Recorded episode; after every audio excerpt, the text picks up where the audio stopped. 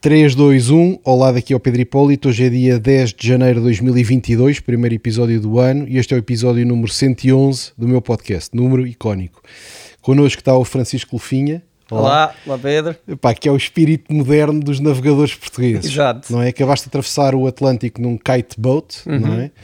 Kite, em português diz kite ou traduzimos para papagaio ou... ou como é Papagaio é diz pejorativo, acho eu que é mais um papagaiozinho da praia. Eu diria o asa, podes dizer Uma asa. asa. Portanto, é um barco que em vez de ter uma vela fixa, tem uma asa, tem uma asa... Não tem mastro e tem uma Exatamente. asa presa por linhas que tem diferentes comprimentos, no meu caso 80 metros de linhas, e com a velocidade do kite que a asa gera no ar, eh, puxa-te o ar. Exatamente. Portanto, o mais radical que se consegue conceber para uma travessia. E solo, não dissemos agora. Exato, em E solitário. solo, exatamente. Isto não foi a tua primeira aventura, já tens eh, feito outras anteriormente, Uhum. eh, desde 2013, bateste recordes do Guinness. Certo? De Ah, kitesurf, nesse caso. de Desta kitesurf, vez foi kite não boat é? a primeira vez. eh, já vamos falar deles em detalhe. E portanto, em 2013 tu tinhas, tinhas 30 anos quando começaste estas aventuras, Uhum. não é? Exatamente. E portanto, a primeira pergunta que eu tinha é: epá, portanto, tens, eu acho que eu vejo duas coragens em ti. Uma é a coragem de uma vida completamente alternativa, Exato.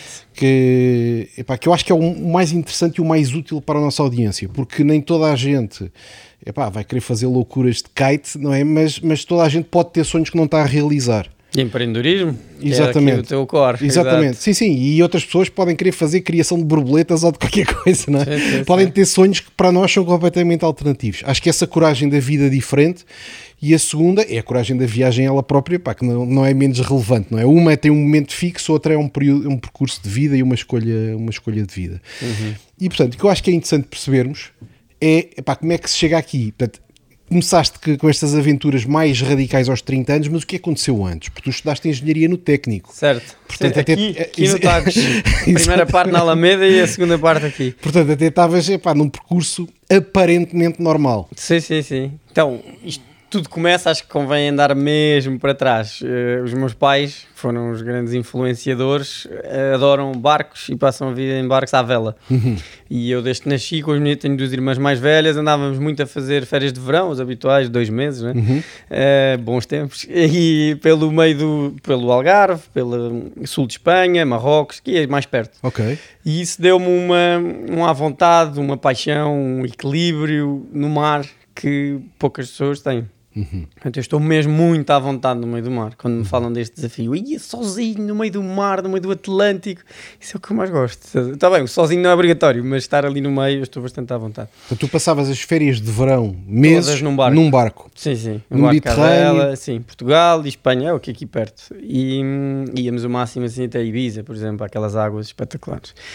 E, Mas saíam daqui e navegavam sim, até sim, Ibiza. fazíamos a Não viagem. é, não é charters de Não, ir para lá não. de avião e depois dar uma com a voltinha. papinha feita. Não, não, não. Aqui é tudo. Tens que trabalhar para lá era assim. chegar. Sim, levavas porrada na viagem, levavas vento contra, ias ali a sofrer, tudo molhado, barco a bater, tinhas algum medo. Portanto, ganhavas de repente confiança. E a medo- família como é que era conviver confinada no barco nessa altura? Isso dava atritos fortes ou não? Ou era Não. agradável? Não, porque tu tens, tens objetivos, cada um tem um trabalho, não é? Não é tarde de férias, chegas a uma casa, vai, agora quero ir para o computador. Não, ali tens uma tarefa. Tens que cozinhar, tu tens que limpar isto. Eu era encarregue do bote. O bote é aquele Uhum. Sim, barquinho que vai, o anexo. Era o meu barco, estás a ver? Já o meu filho é igual. então eu tratava do bote. Uhum. Se o bote se perdesse, a culpa era minha. Portanto, sempre a amarrá-lo bem, a encher, a tratar do motor, aquelas coisas todas. E as minhas Que é irmãs. um dinghy, um pneumático dinghy, sim, com um Sim. motorzinho, 3 Sim, sim. cavalos e tal, que era o meu barco. Sim, a ver? Curioso, o meu filho agora é obcecado por botes e a mesma história. Portanto, cada um tem a sua tarefa, já sabemos. Agora vamos fazer um troço de viagem que demora 3 dias no mar e vai estar eh, frio à noite e temos que fazer os turnos. Não é o meu pai que está a noite toda ali Sim, ao sim. leme. Então vamos fazendo turnos, portanto toca acordar à meia da noite, seguir o rumo, vais aprendendo de criança a gerir as viagens e tens ali um objetivo e trabalhas para ele e chegas, depois tens a recompensa. E também faziam um fim de semana de barcos ou era mais Sim, o verão? O verão, sem dúvida, e depois, sempre que possível, eh, depois tinha o meu pai a trabalhar, não é? A minha mãe, nós tínhamos que ir com eles. Mas sim, tínhamos o barco em Sesimbra. Ainda tem lá um barco, o meu pai. Interessante, pá. E aí consegues E a ligação do teu pai ao, ao- mar vem, vem dele próprio ou já. O meu avô não era de mar, mas há um tio meu, que se- esse sim, eh, que andava à vela e que passou eh, o bicho ao Uhum. meu pai. O meu pai vivia em Sines e trabalhava em Sines e começou a fazer windsurf Ok. lá e depois começou a andar à vela. Interessante. E- mas agora está tudo em Lisboa. Mas ele é- as origens é de Santiago de Cacém. E, e pronto, e assim começou. Depois comecei a competir na vela, portanto, isso até foi a minha mãe, o meu pai nem, nem queria. Pôs-me na vela e foi muito bom porque começas a desenrascar-te muito, estás sozinho num barco. cá em Lisboa? Sim, na Associação Não Naval de Lisboa, Lisboa. ali no Rio. fiz lá os otimistas. Exatamente, comecei nos otimistas e andas ali sozinho e viras-te ao contrário e vem um cacilheiro e vem um navio e tu começas Sim, sim. ali, São mini aventuras engraçadas. tem que me safar disto. Era. Portanto, isso foi muito bom. Depois, eh, facu- eh, aliás, liceu, eu sempre fui bom aluno, porque gosto muito de matemática, gosto muito de números. Daí ter ido para a engenharia, sou aquele anti-português e tal, leio pouco, infelizmente, espero começar a ler mais. Sim, sim. E hum, Também não é obrigatório, pá. Eu acho que isso às Sim, vezes mas convém. hã? convém, para Sim. ter mais vocabulário e tal. Eu, nesse aspecto, foco mais nos números. Estás a ver que quero coisas certas. Sim, Isto é vezes isto dá aquilo, está certo ou está errado. E, Mas muitas pronto. vezes o que conta é- são mais as nossas forças do que compensar as nossas fraquezas. É a minha opinião. Sim. Não é? Sim, sim, claramente. Não, não vale a pena bater ali numa tecla que não dá. Arranja alguém, mete uma parceria, Exatamente, junta, cada um na sua, peças. no que é forte. É, exatamente. Isso sem dúvida. E depois fui parar ao técnico, a Engenharia e Gestão Industrial na Alameda ainda, foi o primeiro ano lá. Fui para a Informática antes, dois anos de Informática, que eu adoro também programar, mas depois achei que pá, não, é, não é isto, mudei para, gestão- para a Engenharia e Gestão Industrial e aí fiz o mestrado aqui. E depois fui trabalhar para a consultoria, Ah, pá, é? fatinho, gravata. Onde, onde? Comecei na Deloitte, porquê? Porque eles foram à caça de talento Ah, é? e eu tinha boa, tinha média 16. Sim, sim. E hum, sacaram logo, eu queria ir para a Indonésia um mês ou dois, curti de kite e de surf. Uhum. E o meu pai, que é todo certinho, porque tem boas ondas. Ah, é? E era Ah. naquela altura, era outubro. Eh, Depois do, de acabar o, o, Que é Bali. o mestrado. Aterrei em Bali, depois fui para Sumbawa, fui ali para umas ilhas Ah, mas foste mesmo. Fui, só Ah, que a única queria- condição que o meu pai, que era muito ali, muito, com muita disciplina, me dizia era: tens de ter um trabalho, tens de ter um trabalho, tens de tal. E eu, a Deloitte foi à caça de talento e eu ainda dava um prémio e tal. E eu, bora, assinei, pai, está aqui. E consegui adiar. E E a data de entrada. adiei a data de entrada só para dezembro e lá fui eu curti-las. Sozinho? Fui com um amigo que tinha conhecido há pouco tempo, um sueco. Sim, e, sim. e fui para lá fazer surf e apanhar ondas e fazer kite nas ondas. E que tal? Foi espetacular, Foi giro, não? claro. Sim, sim, depois voltar e para ir realidade. Mas entrei, tinha entrado para consultoria, depois eles toparam que eu era bom com números e disseram: "É, tens que vir para a auditoria. Bem, Foi o maior erro. Pois, mas pá, mas começou, eu disse começou o pesadelo. Exato, eu disse: Olha, se eu não gostar disto, quero voltar para a consultoria. Depois aquilo não cumpriram ali bem a coisa e tal, e depois saí, saltei fora. Fui parar ao BES na altura, 2007, 8, Uhum. 8. Fui para o marketing estratégico, foi muito giro, que era já analisar bases de dados. Punha um bocadinho da minha informática, da programação, fiz mon- automatizei montes de coisas que, que é que era o faziam à diretor? mão. Estratégico? Era o Tiago Valença Pinto. Ah, conheço perfeitamente. Conheces? Sim, sim. Foi meu colega na McKinsey. Ora, ah, tu és da Ah, sim, McKinsey, sim, sim, pronto, muito bem. E, e entrei lá com ele, com o Vicente, e tinha lá muita gente porreira. E hum, depois, aí tive um ano e tal, depois comecei a repetir as coisas, achei, bom, está na hora, e saltei fora. Estamos em 2009. Fui ajudar, aí começou esta coisa. Fui ajudar um amigo meu, que é o Francisco Lobato, que fazia travessias do Atlântico à vela em regatas. Mas saíste do BES. Saí do BES para ir trabalhar para Mas ele. porquê? Tipo, testavas aquilo. Não, não, não, gostava. Só que eu farto-me rapidamente das coisas, é um Uhum. grande problema que eu tenho. Engraçado. E Não sei se é um problema. Estás a assumir que é, mas pode não ser. Pode não ser, não Ah, pode é? não ser, mas é difícil agradar-me, estás a ver? Não, não é possível isso. Começas-te a, a fartar do, do status quo, de manter ali a coisa tradicional. E, e passa um ano e tu sabes, bom, agora vou repetir isto tudo outra Sim, vez. Ah, não, quero uma coisa nova, quero inventar. E, pá, e por exemplo, no BES, uma coisa que eu adorava, havia uma coisa que eu tinha que fazer, já nem me lembro do nome, mas tinha que fazer todos os meses, repetir as mesmas tarefas. Pá, agarrei naquilo, num Uma- mês, Automatizaste aquilo tudo. programar aquilo tudo, coisas que eram impensáveis, trau, chegava ao, quando me pediam, carreguei nesse link, trau, e aquilo cuspia o resultado, e isso dava-me um gozo, estavas a Eu fiz isso no meu inventar. primeiro emprego também, pá. Na altura não havia praticamente computadores. Exato, Sim, sim. e dá-te um gozo, porque fizeste uma coisa Pá, nova. livraste daquela seca e inovaste. É E isso. inovaste, a coisa é diferente e não estás ali a picar o ponto, pá, que é alguma coisa que A me, rotina, não é? que me dói. Sim, Sim, quero, sim, pá, isso gosto de tirar coisas novas, sensações novas, depois um bocadinho mais de adrenalina neste caso destes desafios. E este meu amigo, Mas gostava de estar sentado no BES eh, ao computador, tipo todos os dias naquele sem horário. dúvida, seja no BES ou noutro, eu Sim, gostei sim. muito lá estar.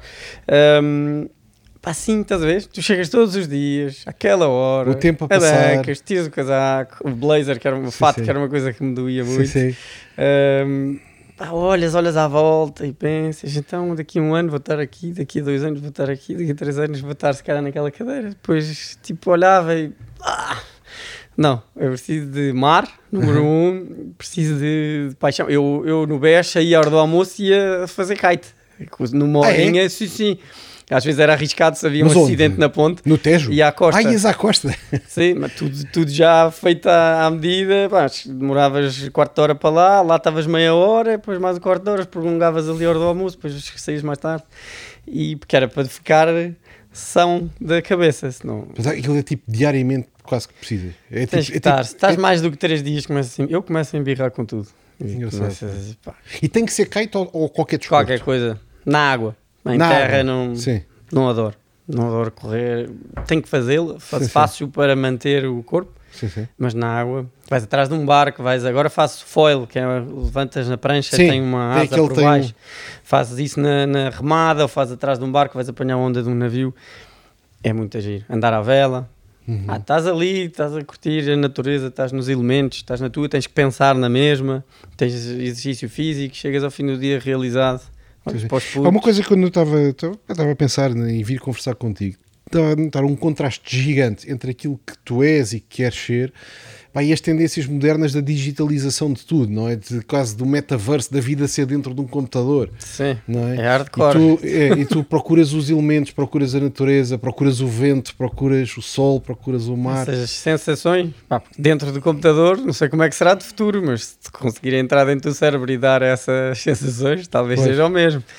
Mas é um bocado do... mete medo, não é? Sim, sim. E parece que cada vez há mais vozes nesse sentido da digitalização e menos a falar em, em viver um mundo real. Pelo menos é a sensação que eu tenho. É um Procuro facto. ouvir pessoas diferentes e cada vez vejo uma inclinação maior para Isto vai ser tudo digital e não vais sair de casa. epá, imensas marcas a investirem montes de dinheiro em coisas digitais, em metaversos, em mundos virtuais alternativos. Porque é para um negócio tem que ir, não é? Diria eu. Claro. Se, se isso é bom ou não para as pessoas, para as pessoas, pá, não sei a ti é faz-te falta, não é? É o teu exemplo aí. Mesmo, mas é que mesmo. E eu gosto de computadores? Eu sou aquele que safa-se bem e programa e tudo, mas pá, tens que sair, tens que desligar. Eu acho que faz toda a diferença. E mesmo para o nosso corpo, vais estar sentado. Nos últimos três dias foste andar ou não? Não, e estou-me a passar. não, porquê? Porque agora, agora tenho que me adaptar, né? tenho que ser responsável. Tenho dois filhos. Claro, claro. que Epá, sim, mudou. o gajo volta daquela viagem a dizer É. agora é pá, calma, agora vou mais dois, mais. Pronto, já fui, já fui ali para o Bugio apanhar ondas grandes a semana passada, mas não foi nos últimos três dias, foi nos últimos sete. E, e tive, fui, agora não havia aulas, tive que agarrar nos miúdos para sair de casa, lá está, e para ir para o campo. Fui Uhum. para uma casa de campo de família e pôr os miúdos a correr com eles, andar de bicicleta, Sim, apanharem vento, a apanharem apanhar ar. chuva, ver as ovelhas, coisas assim, para eles sentirem, ficam radiantes e, já, é. e deixam de ser bichos. Em vez de estarem o dia todo a ver filmes, não é? Que é Pois a é. maneira mais simples de os calar. É. Mas não, convém. Não é tão importante, pá, concordo, concordo. Portanto, e agora foi miúdos. Agora a escola começou hoje. Vamos lá ver se eles não vêm para casa amanhã ou depois com febre. Mas eh, amanhã já vou para o mar. Já está. Eu, acho que esse teu exemplo é, é útil e é, é importante. pá. É importante para as famílias também, não é? Sim. Para as famílias procurarem espaços de natureza, é? Porque senão tu tens a, a diferença é que nasceste assim, não é? Ou, quer dizer, cresceste, mar, ligado ao mar. assim. Cada um normalmente tem ali alguma coisa. Claro. Que seja o Sim, futebol, sim. que é o Pá, a clássico. mim não me pica muito. Pois a mim também não. Mas eu acho que em Portugal tens.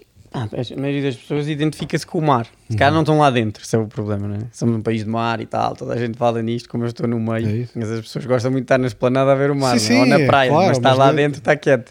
A maioria Quase tem ninguém. medo. Epá, 99% não, Pronto. não põe os pés num Tens o surf, que é bom, que está agora a explodir, que os surfistas já, já se queixam dentro da água, e eu vejo isso também. Que é está overcrowded. É overcrowded, tens sempre esse problema, tens sempre ups and downs.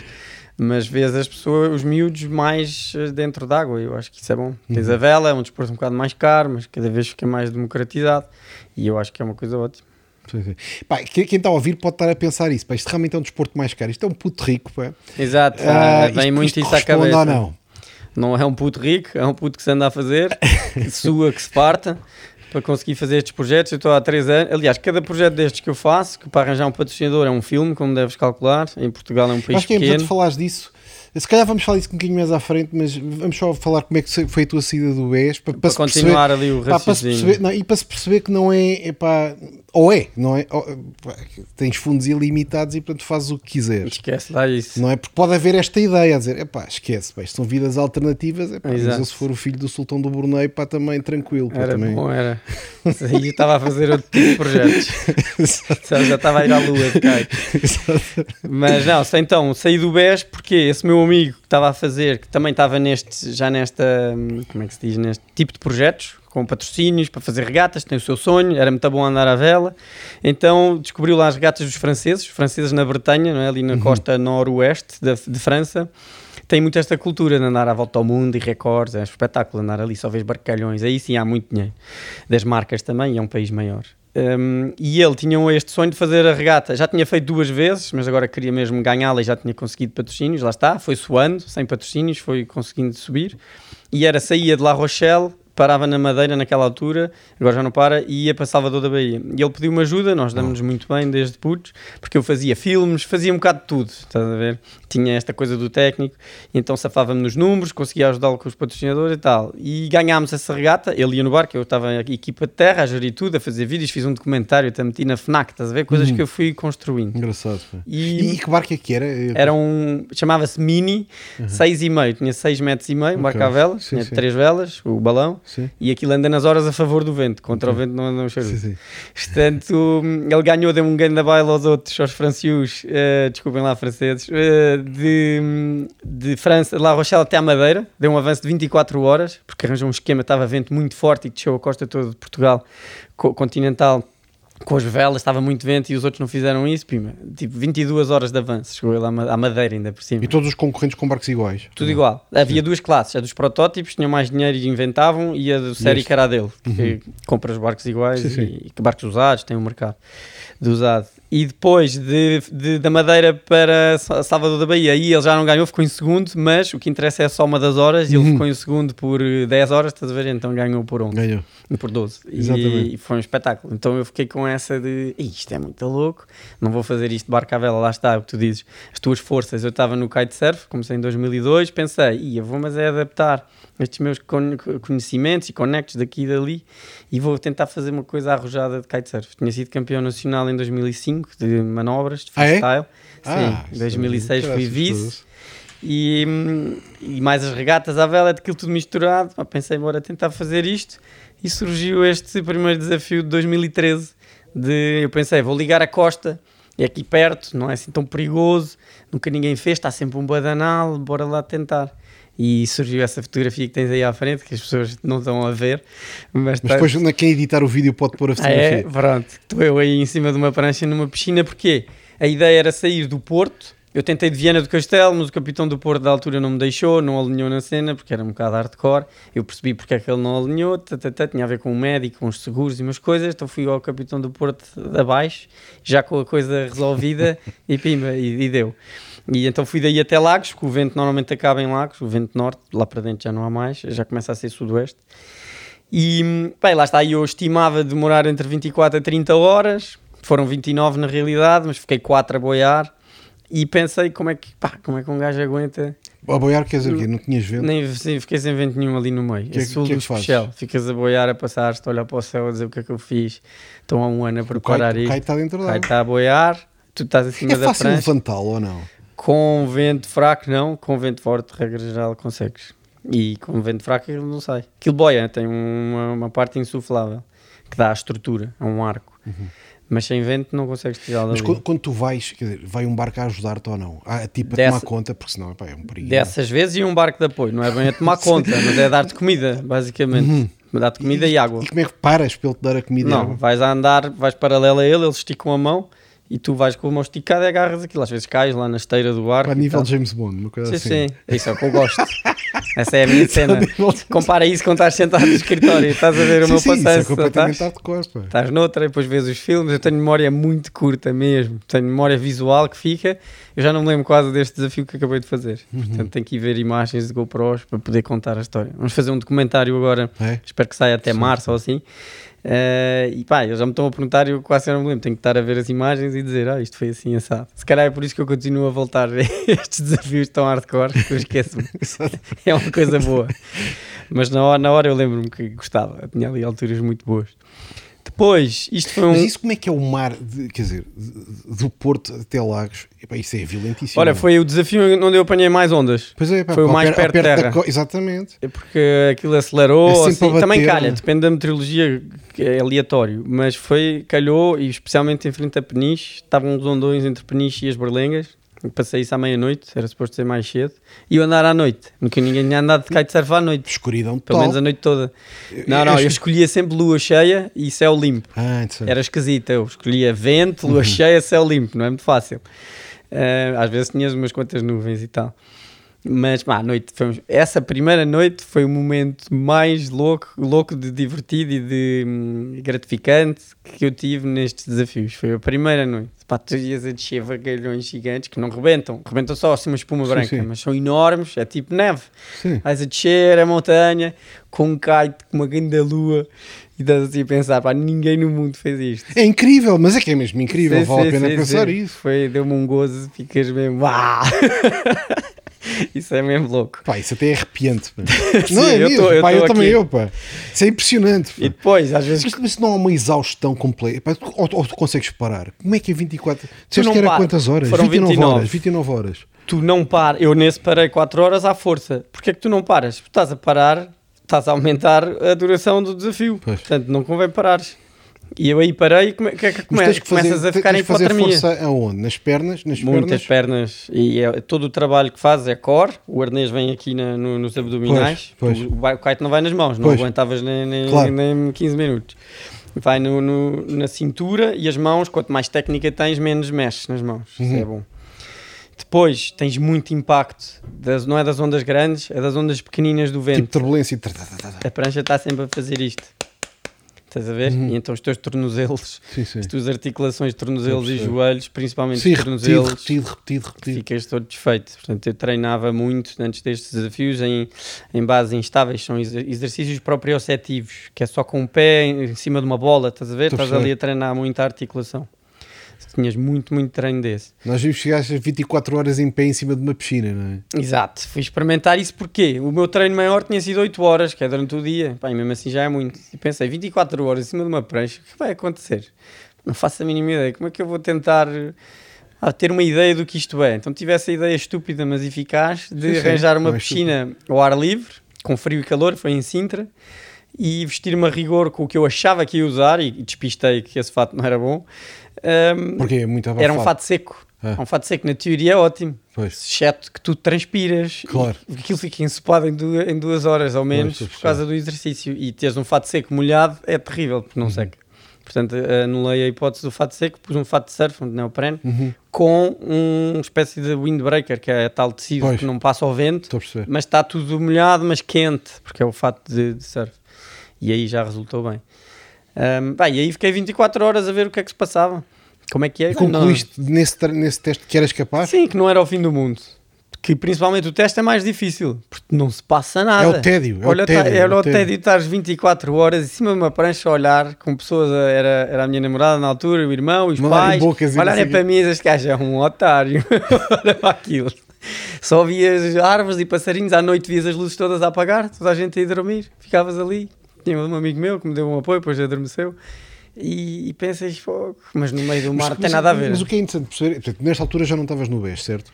Aí não, não. Portanto, não estavas em já, aqui já estavas no mundo alternativo. Sim, sim, sim, já, já passei saltado. para o meu universo.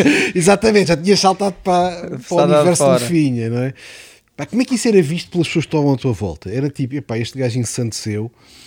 Ou, ou ao contrário, era. Eu não te era, contei era, o anterior, esqueci-me, que foi quando eu terminei o projeto com o Lobato, o tal velejador, eh, voltei e, e, montei uma startup, que era a Consulta Click, com mais dois sócios, eu era o minoritário, tinha 10%. Uh, eh, e eles dois tinham mais, tinham um maioritário e outro mais ou menos. E eu era o CTO, aqueles títulos que a malta adora. E, e aquilo, tive lá dois anos, pá, e não deu o pulo. Pois. Estava ali, era muito difícil entrar. Aquilo era marcação online de consultas médicas. Ah, okay. Só que cá tens muito os, os hospitais que tinhas que convencer os hospitais, porque pois. eles é que querem as suas marcações próprias. E os médicos em consultório privado eram muito mais caros, portanto tinhas muito menos pessoas a marcar por ali, porque queriam marcar com seguro. Havia ali uma incompatibilidade muito difícil. E então a coisa que eu comecei a ver que não estava a dar e fui. E às tantas chegámos a uma altura em que eu até já recebia um ordenado. E, mas tínhamos que anular ou baixar. Acho que é, fui procurar no mundo inteiro. Se eu vi, lá está, se eu vivesse numa vida que eu tinha sempre na cabeça, fosse ser professor de kitesurf num sítio paradisíaco, estás a ver Uhum. aquela ideia que tu Uhum. pensas Sim, sim. Então fui mandar, só para saber quanto é que me pagariam, fui mandar currículos para arranjar um trabalho para fingir para ter o valor. E numa delas, que era em Dakhla, Dakhla, que é como eles dizem, no sul do deserto do Saara, Sim. eles que queriam que eu lá fosse, lá me disseram o valor, que era o que eu queria saber, e eu disse, então vá, depois ligo-te, disse eu, estás a ver no fim da entrevista, não queria nada ligar, e Mas já, no deserto do Sara aqui, mas na praia. no, ligado ao mar, Ligado mar. península que lá Sim. tem, mas é tudo areia aquilo. Sim, sim. Tem lá uma vila e é tudo areia. E, mas tem uma, umas grandes condições, é uma lagoa enorme, não é lagoa, é península enorme, vai com 20 ou 40 km, não me lembro, com resorts assim encastrados na areia, que era o que eu estava, era um resort com, lá, era para 200 pessoas, tinha 60 empregados e tal. E eu estava a falar para o centro de kite e do windsurf. E nesse dia à noite, telefona-me um. Era lá o Sheik, ehm, que era o Driss, que me diz: Olha, eu vi que tu estiveste aqui a falar com, com este centro e tal. Eu queria contratar-te para seres o gerente do hotel, o general manager. E eu assim: Oh meu, mas eu não percebo puto de hotelaria. Não interessa, eu só quero bom senso e a tua experiência de kitesurf e de velas e tal. Eu, com um bom desafio que gosto, disse: Então e tal, como é que é? Então, olha. Estás interessado? Isto era uma quinta-feira. Sábado almoçamos em Paris? Diz-me ele. E eu confio, ok, bora lá. Então marcámos lá num restaurante, lá fui almoçar com o gajo e tal, à conversa, quê, discuti logo ali valores, aquilo era bem pago e tal, para mim estava radiante, e eu bora. Depois mesmo à, à Marroquinho, estás a ver, no fim manda-me assim mil euros em notas. Toma, isto deve dar para a tua viagem, estás a ver o estilo? E eu, olá! Mas lá combinámos, ele queria que eu seguisse logo no dia a seguir, lá para o meio do, do Saara, e eu, pá, tens que me dar um mês Sim. para eu me orientar e tal. E depois lá fui. Ah, foi assim uma experiência hardcore. Eu estive lá seis meses. No terceiro dia que lá estava com ele, o hotel pega fogo. Na... Pá, aquilo era tudo assim mesmo hardcore. O armazém dos kites dos clientes pega fogo. Pá, cada cliente tem tipo uh, 6 mil euros em kites. Ardeu Cara, tudo. cara, ardeu tudo. E eu para ele, tens seguro? Ele diz-lhes que sim. Estás a? Estilo de eu, ai meu Deus. E pá, nisto tive lá seis meses. Pá, era uma guerra. O, o braço direito dele, que era tipo o chofer estava a gerir o hotel, ele não lhe deu a dica que eu é que era o número um. Estás a ver? Ah, conflito. Depois metade dos, dos- Isso é chato, pá. das pessoas do hotel, ninguém falava francês, eu, eu arranhava, mas era a única hipótese. Passado três meses já metade falava, que era a metade que não era da família dele. Estás a ver o estilo? Pá, e eu chorava, às vezes ia lá para o meu quarto, passava-me a chorar de desespero e tal. Tipo, e, tirem-me daqui. e às tantas, Não pá, gostaste mesmo nada. Odiei. Foi, e, e aprendi uma grande lição. Sim, senhor, bora nestes desafios, isso não há dúvida, temos que arriscar, mas vai sempre com pelo menos uma pessoa de equipa que confies. Isso foi a lição que eu tirei daqueles seis meses. Pá, com uma pessoa que eu confiasse ali, estava feito. Eu Mas esquece, se- sentias-te tipo completamente isolado. Era só Pá, cobras à tua Era volta. só cobras, pá. Tu não confiavas numa única pessoa. Não conseguias ter uma palavra e iam logo dizer a outro. Mas sim, não, não dava. Pá, estava sentindo numa novela ali. Estou a perceber. E muito Sim, afinal hardcore. cabo eras o corpo estranho, tipo a bater. Era, um o- era o ocidental que Claro. ele queria introduzir ali dentro, o, o dono, à a força, pá, mas calma. E depois a gente tinha zero bases de hotelaria, que também não Sim, ajuda sim. muito, não é? E pá, depois tinhas água, desde problemas na água que tinha que desalinizar, olha o que eu faço agora no barco, mas vinha suja e ele obrigava-me a que eu desse aquilo, depois ninguém queria beber, depois eh, só metiam água, pá, um filme. E nesses seis meses, isto para te explicar o quê? Quando voltei, estava mesmo com o ego lá em baixo, tinha ganho uns bons trocos, mas estava com o ego lá em baixo e pensei, tenho que fazer qualquer coisa que me dê gozo. O ego, porque o ego? Pá, o Podias ego- estar triste, mas não. Se, se calhar disse a palavra errada, eu, com a moral em baixo, estava-me a sentir muito mal. Eu não sei, não, foi um fracasso. Eu propus-me este desafio e não o superei. Mesmo, não mesmo. Não, não me deu. Tu nessa gozo. altura sentias um bocado. Epá, os outros gajos do técnico pá, já são todos epá, Ah, pois há isso. coordenadores disto e daquilo. Vais a um jantar com amigos. pá. Administrador, E isso do, pois, já percebi o ego, não é o ego. Eu aí não, não quero estou-me nas tintas. Vou a um almoço com, ainda nos damos com muitos. Aliás, a minha Agora mulher, é a minha mulher é do meu curso técnico, Ah, é? McKinsey. É. Estás a ver o estilo, portanto eu posso comparar no dia a dia. Nessa altura não era ainda, mas agora é. Ahm, E pá, o ires ao almoço e falares e veres grandes hotshots e pá, não, sabes porquê? Porque eu via, via a cena deles que era o feito, era tudo aquilo que eu tinha renunciado, que eu não queria. Portanto, eu via, tudo bem, estão felizes, isso é bom. Agora aquela competição, e- não, isso por aí não, não havia, pá, nunca senti isso. Porque agora estás é sempre na busca do que é que. E não te é faziam sentir isso. E não te faziam sentir isso. Não, isso como a partir do momento tens tá, pá, amigos. continuas nessas baldas, pá, continuas aí a curtir na praia, pá, enquanto a malta trabalha e constrói Não, havia uns que diziam, pá, tu é que vives bem. Mas também tu escolhes os teus amigos, não é? Sim, sim, sim. Não vais estar aí a jantar e manter contactos com aqueles que já sabes que são, não Sim, são que, a tua onda. que não te fazem sentir bem, claro. Aí desligas. Exatamente. Mas... Ah, porque eu acho que há imensa gente que ao fim e ao cabo não faz o seu caminho porque ah, epá, tem, tem medo de como é que é visto pelos outros. Não, Sem- acho que é, acho dúvida, que isso é, tens- uma, é uma barreira importante à felicidade das pessoas. Sim, sim, tens de ter autoconfiança e tens de saber o que queres. Pai, tens de estar um bocado a marimbar pouco. Tens de estar um bocado a marimbar. É dizer, meu. Tens de estar, mas para isso tens de fazer uma coisa que te dê gozo. Que sejas feliz e depois, ao mesmo tempo há de vir sempre o fator money, não é? Claro. Tens que sustentar Sim, tens que pagar família. escolas, tens que não sei aqui. Tens de fazer esses filmes todos, mas se calhar adaptas-te. Se calhar o teu amigo Hotshot, administrador, está nas escolas melhores do mundo e tem 40 pessoas que fazem o que ele não pode fazer porque está a trabalhar. Tu, se calhar, tens mais tempo, poupas aí. É o que eu faço. Exatamente, sim, sim. Acompanhas mais, não sei Não quê. É? Não precisas de ter, pagar 40 atividades ou 3 que sejam Uhum. de, de- e agarras nos miúdos e vais tu educá-los e vais tu jogar futebol e vais tu ver aquilo e ver assado e Mas não tinhas pressão social de género. Tens, Ah, exemplo, principalmente do meu pai. Pronto, se estavas a é isso que eu estava a pensar. O teu pai dizia que era formal e não sei o quê. Ah, meu é? pai é economista, estás a ver formal estilo, e agora de repente pá. E, viu e, e andou desconfiado e olhava para mim com essa de. Porque há uma diferença em ser pá, um grande aventureiro, que é o que és hoje, ou um beach boy, não é? Um beach boy é um gajo pá, de chilinho, passear na praia, pá, todo Sim, mais relaxado, cada um escolhe a sua vida, vive um, ali tá na con- barraca. um, apesar de tudo, está a construir alguma coisa, não é? Um está a construir alguma coisa que é inspirador e, portanto, é gerador de valor. O outro Sim. não. Mas na fase inicial é difícil distinguir os dois. Agora é fácil, não é? Agora Não, é e Às claro. vezes corre mal, sim. Agora é claro, mas na gênese, Pai, tu quando começas o meu primeiro desafio, perdi dinheiro. Mesmo com um patrocinador. Claro. Eu lembro de estar num almoço a seguir, todos contentes, e eu a rir, rir pois, olha, isto era porreiro se tivesse dado umas massas. de que é neste, neste do, do, Do Porto, do, do Porto do, do Por Porto a Lagos, eu investi. Parte do dinheiro que Claro. tinha ganho em, em Dakla, lá no, no deserto. Pronto, depois no a seguir já comecei a ganhar. Quando diz investir, quer dizer que não, não foste tu que pagaste tudo, portanto, tinhas patrocinador já. Sim, Vinha de consegui. quê? De seres campeão nacional, ajuda, isso não ajuda. É? Portanto, tens de construir o caminho, isto não cai do céu. E lá está, não é o menino rico, o, amigo do pai. É isso que eu acho que é Não, importante não, não, explorar, epá, esquece porque eu acho lá que vai haver imensa gente que, tem, que olha para ti. Epá, É vê um gajo cheio de pinta, É. pá, faz travessias transatlânticas. Epá, isto é um gajo rico. Pá. Sim, não, isto é um gajo lá rico pá, que, pá, que não lhe apetece fazer outras coisas porque tem imensas opções. Não é? Não, não, não. Não, e há sempre esse stress que tu tocas bem, que é... Estou a fazer isto e depois, como é que é? Eu estou a viver há 3 anos. É. Eu estou a viver com o Guito para 3 anos. Agora tenho 3 anos para reinventar e fazer mais O que queres dizer coisa. com o Guita 3 anos? Quer dizer que as tuas poupanças pagam Eu 3 estou há anos. 3 anos a viver como vivo agora. O quarto não. Exatamente. pois, é Isto isso. é a vida de um empreendedor. É, é, a completamente. começar. Epá, eu, para mim é igual. Eu estou a começar há 8 anos.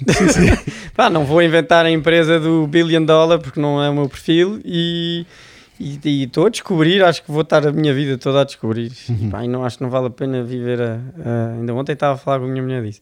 A 10, 15 anos, 20, pá, não sabes. Isto vai mudar, muda tanto, tudo bem. Tens que ter perfil para isso. Sim, Tens sim, que sim, estar sim. disposto a mudar, a adaptar-te, reduzir aqui e ali, que é o que eu faço. Eu acho que as coisas do empreendedorismo, pelo menos como eu as sinto, muitas vezes é como tu teres. hum, epá, a vida normal é quase teres uma árvore que podes plantar no teu quintal. Outra coisa é ter sementes várias. Epá, que é difícil de perceber que tamanho é que aquela árvore vai ficar, não é? E depois tu escolhes uma semente e dizes: epá, eu não vou pela árvore normal, não vou, Vou plantar esta. esta que alguém já fez. Vou plantar a minha semente, não é? Porque quando tu fizeste esta coisa, quando, aliás, quando tu saíste do BES foi plantar a semente, não foi na viagem. Uhum. Sim, sim, aí Isto- é claro era um- o pinga-pinga ao fim Pois, do mês. Exatamente, foi quando, foi quando puseste a semente que não sabias se ia ficar é pá, uma ervinha. Sim, um- sim. É isso que as pessoas têm que perceber. E pá. tive muito falhanço, pá, e, e, e vou-me safando nestes desafios, mas isto acaba, não é? Uhum. Eu fiz Portugal inteiro, agora atravessei o Atlântico, e a seguir, vai para a lua, Claro, não, vai isso dar a lá volta ao mundo. E os meus sim. filhos, agora estou a tentar magicar uma coisa com os meus filhos, já. Tenho que estar sempre a pensar no próximo. Claro. New business. Mas como é que tu, eh, pá, quer dizer, como é que é a abordagem a, fornecedores? É uma coisa, a fornecedores, a patrocinadores. Tu gostas de fazer isso, dá-te pica, é um, é pá, é uma, é o que tens que fazer, porque também todas as coisas tens que fazer, não é? Dá-te gozo. Tu tens uma empresa, vais ter que ir abordar clientes novos. É igual, pá, dá- dá-te gozo, é, mas é trabalho ao mesmo tempo, não é? Uhum. Mas sim, o que dá muito gozo é fechar-se, é o costume, fechaste o contrato, não é? Sim, sim. Bora lá. E, e tens pessoas que acreditam em ti. O meu caso é tramado. Imagina uma EDP, uma empresa grande, séria, Uhum. conhecida por todos. Imagina que eu dou o badagai no meio do mar. É perigoso. Claro. sim, sim. Porque eu tenho que dar provas, que não são 100%, mas de- do meu background e dizer: olha, eu estou a fazer isto com pés e cabeça e tal, tenho estes meios, esta coisa toda, tenho uma parceria com a Marinha. Mas tens que fazer um patrocinador acreditar em ti, porque nem todos são uma Red Bull, porque eu nunca consegui um patrocinador, por exemplo. Foi sempre um falhanço para mim. Sim. Como é que, te- quer dizer, que o- o- malta que nos esteja a ouvir e, pá, e que tem vontade também de fazer pá, uma vida diferente, qual é que é, na tua experiência, a melhor maneira de abordar eh, patrocinadores? Telefonas para o gajo do marketing, mandas uma coisa no LinkedIn, mandas uma carta, mandas um e-mail, o que é que fazes? Telefonas a um amigo tem, que ser, tem que ser um e-mail curto com um vídeo, esquece lá um texto, esquece lá isso, pá, ninguém vai ler. Concordo. Mete um vídeo fixe, uma fotografia para também se ver logo, imagina que o link do vídeo não dá, e mete um subject top, porque não vai ser pedido patrocínio para. É pá, vais logo para o junk. Tem que ser tipo a travessia do Atlântico. Sim, foi primeiro português, qualquer coisa. Sim. os- Isto, os jornais, os telejornais não, os noticiários também gostam muito disso. Portanto, Pois. se fizeres uma coisa única, por isso, é, por isso é que eu faço estas coisas sempre diferentes. Mas um vídeo é muito bom. E eu ia dizer qualquer coisa, agora perdi-me. Tu começaste com como é que. Então, pá, como é que alguém que Ah. quer seguir um caminho diferente? Pronto, antes de, a quem é que mandas o e-mail, não é? Um, LinkedIn então é top. Que se tu conseguires encontrar uma, uma pessoa que tenha uh, o mesmo gosto, interesse nesse desporto, no meu caso é desporto, no- pode ser o que tu quiseres, é meio caminho andado, porque essa pessoa vai Tipo, ler diretor de marketing que também, que também faz, Faz vela, kitesurf, ou faz kitesurf, ou faz não sei o quê. Porque ele pode não te dar o patrocínio, ou se calhar ele não é o diretor de marketing, mas ele é o abaixo, ou o ao lado, vai por ele, não vais ao diretor. E porque esse vai-te ouvir. Tens de ter um aliado, tens de ter alguém que tem interesse. O gajo tem que perceber o que tu, o que tu fazes e ele Exatamente. tem que dar valor. E esse gajo depois vai-te ajudar. Ou não, mas pá, na regra geral, se ele faz o mesmo que tu, pelo menos responde. Interessantíssimo, sem dúvida. Isso é a chave, eh, não é chave, ia dizer chave da mão, mas é, é meio caminho andado. Ao fim e ao cabo é, ah, em vez de procurar quem tu queres conhecer, é, é procurar aqueles que te querem conhecer a ti. E que te vão ajudar, pois é que lhes dizes: Olha, eu curtia meter isto em patrocínio da tua empresa. Que achas que consegues falar, pôr-me em contacto com? Ele não te vai fazer a papinha, mas vai-te pôr em contacto com. E de Exato. repente já é uma pessoa dentro da empresa a passar. Esse mail o outro vai ler. Sim, sim. Pá, tivemos aqui no podcast, porque isso tem a ver com um tipo engraçado, que é um brasileiro, que não, não é o Amir Klink, que falamos antes, mas é o, é o Chico Matos, pá, que é um brasileiro que vive no Ártico, mas no Ártico, tipo no meio, no meio, no meio do nada, pá, Frio, uma- uma- um brasileiro casado com uma sueca, pá, vivem mesmo no, Ah, está no meio. está explicado é Exatamente, pá, ele vai ao Polo Norte fazer, pá, fazer maratonas e não sei o quê, tem uma, uma empresa de produção de mídia disso. Mas por que é que eu estou a falar nele? Porque ele quando veio cá ao podcast, ele depois contou uma coisa engraçada, que foi, na vida dele houve dois, dois Um período em que ele pá, já tinha estes sonhos de... Ele já estava no Ártico até, mas estava sempre a tentar contactar pessoas que não o conheciam para o envolver nos projetos. E, eh, pá, de certa forma, parece que nunca se sentia bem. E depois houve um clique que foi que ele diz que de repente percebeu que havia imensa gente, até perto, que já gostava dele e que, e, e que já o procurava a ele. E ele, quando se começou a ligar a essas. É pá, de repente tudo se desenvolveu em termos de sponsorships, em termos de clientes, em termos de não sei o quê. E, portanto, ao fim e ao cabo, sempre teve à frente pessoas que gostavam e que, E que é um bocado isso que estás a dizer, é pá, é a olhar que, pá, quem é que gosta de kitesurf, quem é que é procurar aqueles que já, que já gostam de nós mais do que ir à procura do E no, no meio onde estamos, também completo. é isso, estamos na praia. Pá, é como tudo, networking, valem tudo. é isso Ver quem é este gajo, este, este, este. Eu sou, falo com toda a gente. Estou bem com toda a gente. Tento de fugir a guerrinhas e, e guerras grandes. Pá, e arranjas sempre alguém que é amigo do outro e tá, faz um mas cinema, tens, tens que de casa, não é? claro, claro sim, sim, não, não te vai parecer um, um patrocinador dentro de casa Sim, ah, eu gostava de fazer isto, diga à minha família. Esquece, meu. Uhum. Não, tens que fazer à vida. e pá, às vezes dá, outras vezes não, não é? Eu, eu, eu, não, eu não escolhi ir em 2021 atravessar o Atlético, para mim tinha ido em 2019, em 2018, mas não deu. Claro. Três anos. para, para fazeres isto. O, o Portugal-Porto Porto Algarve foi em 2013, 13. não é? E depois quando é que foi? Foi em 2015, não foi? Depois 14 foi Selvagens Funchal, também foi um desafio. Depois 2015 foi o recorde do mundo do Guinness, que é esse que está aí. Exato. E depois Do 2017... Cais das Colunas Do Cais das Colunas. para, para a Madeira, não é? Essa saída do Cais das Colunas foi hardcore. Porquê? Também não escolhi, escolhi mas não, não era bom, não é? Para mim sair de Cascais é que era do Guincho. Vento bom, bora. Só que isso não dá, isso não dá notícia. quando a equipa me dava a dizer pá, Cais das Colunas, pá, parece completamente hardcore para sair aqui, atravessar Pois. o Porquê? pá, entrar pelo mar. Dá notícia. Pois é, E pá. já tens lá as televisões todas. Tipo quando chegas ao mar já estás cansado. Podes crer? É mesmo, pá. Não, eu saí da barra do Rio, ali em Pá, porque é Carcavelos. muita tareia logo à saída. Eu olhei para a minha equipa, para o Tiago Marcelino e disse: Meu, já está. A parte difícil, aqui." a parte difícil já está. Agora bora curtir. Agora é que vamos atravessar isto. Mas é, tens que te adaptar. Eu não faço só aquilo que quero, né? Tens, tens que puxar pela cabeça e fui ao Cais das Colunas. Claro, é muito Primeiro mais teres simbólico. licença para fazeres isso. É proibido fazer kitesurf no Rio Tejo por razões óbvias. Uhum. Só barcos a passar e linhas de kite, não dá.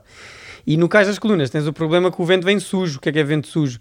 Vai por um prédio, vai por outro, sopra, para, vira à esquerda, vira à direita. Pois. Para manteres uma asa no ar é o pior que há. Estive lá a treinar duas ou três vezes, rasguei dois kites, para estás a ver, à terceira foi a do desafio, funcionou. Portanto, E são qu- quantas horas é que foi? Foi 47 horas, não é? 48 e picos, acho eu. Pois. Já não me lembro de cor. Mas Eh. foram eh, 874 km. No Guinness está 862. 862. Pois É, isso é sempre um É, filme. 862, 48 horas, é o que está aqui. Há aqui uma coisa interessante no 48 horas, pá, que é a meio da noite. Quer dizer, no Alucina. atla- ah, isto é tipo alucinação É completa. tipo, não, é mesmo. Eu nunca tinha experienciado isso e foi hardcore. A segunda noite, pá. Na Correram as duas noites ma- mal. Ou tu, ou tu paras durante a noite e ficas a flutuar. Não. Achas? Não dá? Então dormes Era- aonde? eras Na prancha? arrastado. Ficas logo em hipotermia por parares. Pois. Foi o que aconteceu logo no Porto Lagos também, naquelas 4 horas. Tu, tu quando vais em pé vais-te a mexer, aquilo funciona bem. Agora se te paras, os músculos, acabou a festa, fecham. E aqui eras acompanhado também por um Sim, barco. sim, aí tem- sempre que é kitesurf tens um barco de apoio por causa Senão- da comida e da água. E mesmo que não seja, pá, porque se- imagina que cai. epá, Exato, e também podes, é mais suscetível de teres algum problema ali, sim. Claro. Caís Porque e não não- tira mérito nenhum ser acompanhado, não é? Sim, Pelo sim, contrário. Faz parte, faz parte da muitas responsabilidade. travessias que são assim.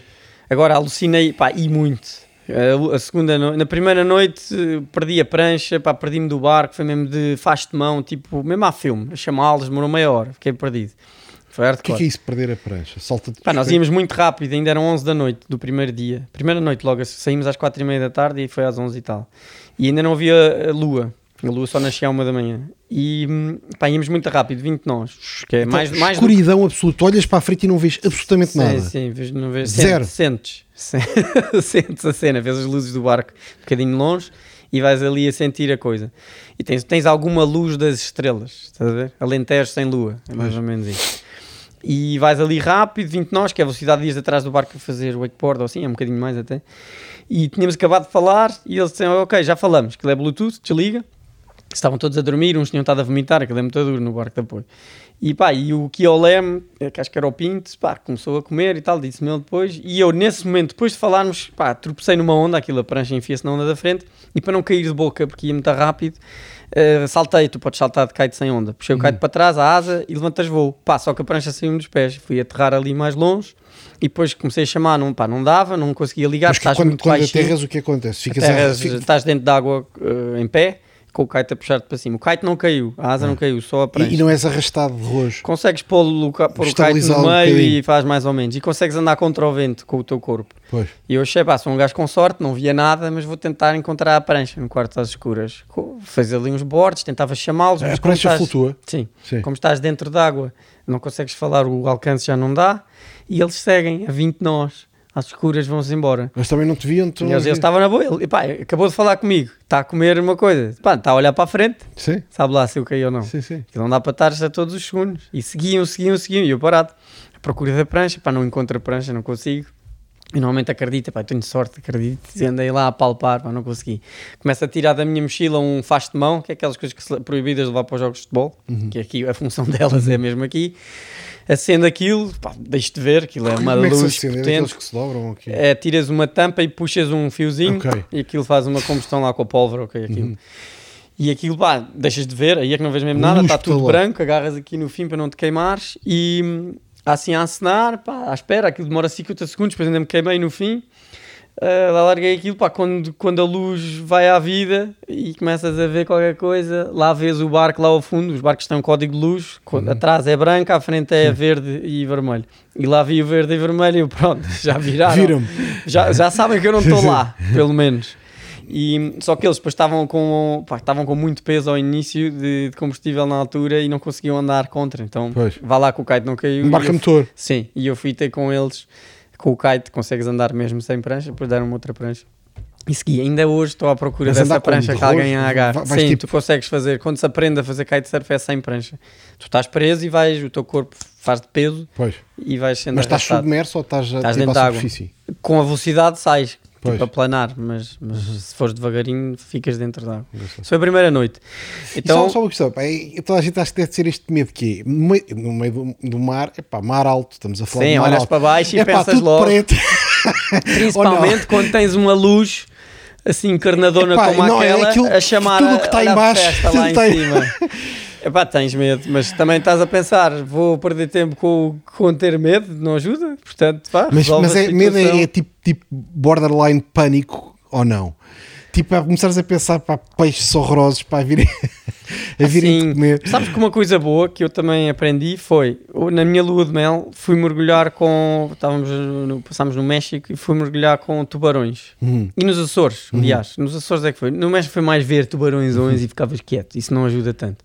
Mas nos Açores fomos freediving, bote, vai, salta para a água com óculos snorkeling, estamos aqui, pomos aqui uma comidinha Os gajos vêm. e tu tentavas eh, vê-los e chegar perto e Eles eles, fogem. fugiam. Isso Pois. é muito bom psicologicamente. Pois, estou a perceber. Tu percebes, ok, se estes gajos fogem quando eu estou ali, quando eu estou aqui a fazer kite também não vêm. Pois, Arranjas esses enganos. sim, sim. E, e Isso é pronto. quanto tempo de molho na escuridão total? Estamos a falar aqui. Esse meia hora? período foi meia hora. Pois, Ficou pá, lá registado. muita bicharada. É chato. E principalmente a luz, porque os peixes são atraídos Pois, por luz. pois. Por isso, aí, pá, mas o que é que fazes? Encolhes as pernas. Eu dobrei as pernas à chinês, estás a ver? Sentado sim. à chinês, para se vier. Tem que abrir mais a boca. bate, bate mais em osso. pá, fazes isso. E depois começas a andar com o kite e vamos embora. Em cima da prancha, pá, nunca tive grande stress porque vais a Pois, planar claro. Depois no dia, na noite seguinte, aí sim, pá, comecei a alucinar na- no Porto Sol, comecei a ver logo uns olhos nas espumas, mesmo coisas nas espumas, que olhavas para trás e vias as espumas rebentar e saiam assim uma espécie de uns olhos. Depois tinha umas algas muito pequenininhas na água, não havia nada disso, era, eu via só. E depois punha a mão e, e não as sentia, eu, uau, que isto não está aqui. Depois outra a Mas seguir- vias com, com Cristo. tu sentias a prancha a travar numas algas que não estavam lá, mas tu via-las. Incrível. Era hardcore. Porquê? Porque não dormes, não Pois. dormia há não sei quantas horas a fazer exercício, é, aprendi. E depois vias uma falésia grande no meio do mar, não sei quantos gajos a fazer kite. Eu falava com os kitesurfistas a dizer-lhes, pá, eles a chamarem-me amigos meus, e eu, não, não, tenho que ir só rondar aquela boia porque os gajos estão-me a pedir, que era a minha verdadeira equipa no barco a chamar-me, estás aí na direção errada. Estás a ver o filme? Hardcore. E nesse dia, esse desafio Mas para foi... ti estavas num mundo completamente real. Ou tu tinhas noção que estavas a alucinar? Não, não, não tinhas, agora tenho, mas, mas lá não. Então tu vias aquilo, tá- estás noutra. Incrível. É hardcore. ao, privação po- ao de ponto de veres outros kitesurfers Sim, e falares com e eles. falares, voz, falares. E eles. tipo, se tivessem um dia depois falado, dizer, pá, não, os gajos estavam lá. Sim, sim, eu contei isso tudo, depois no fim está um documentário, quem, quem tiver a ouvir, se for a lufinha.pt, tem lá uma coisa que é documentaries ou documentários, e tem lá os documentários todos, é à borda, podem Ok. ver. E tem lá o 2015 onde vão ver isto foi refeito em 3D, estas sim. alucinações.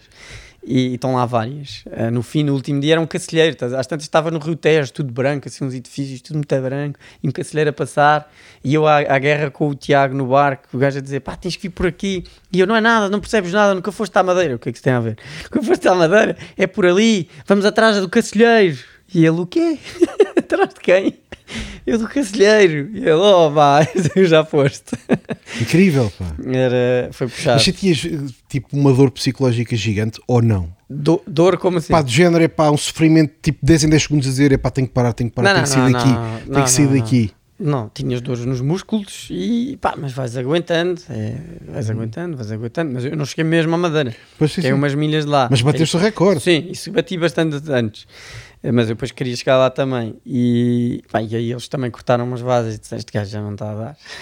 Só diz estupidezes. E o vento baixou muito. Isso foi uma coisa, tive azar. Que foi- era muito a favor. Quando tu tens um bocadinho de lado, é melhor para andar, para navegar.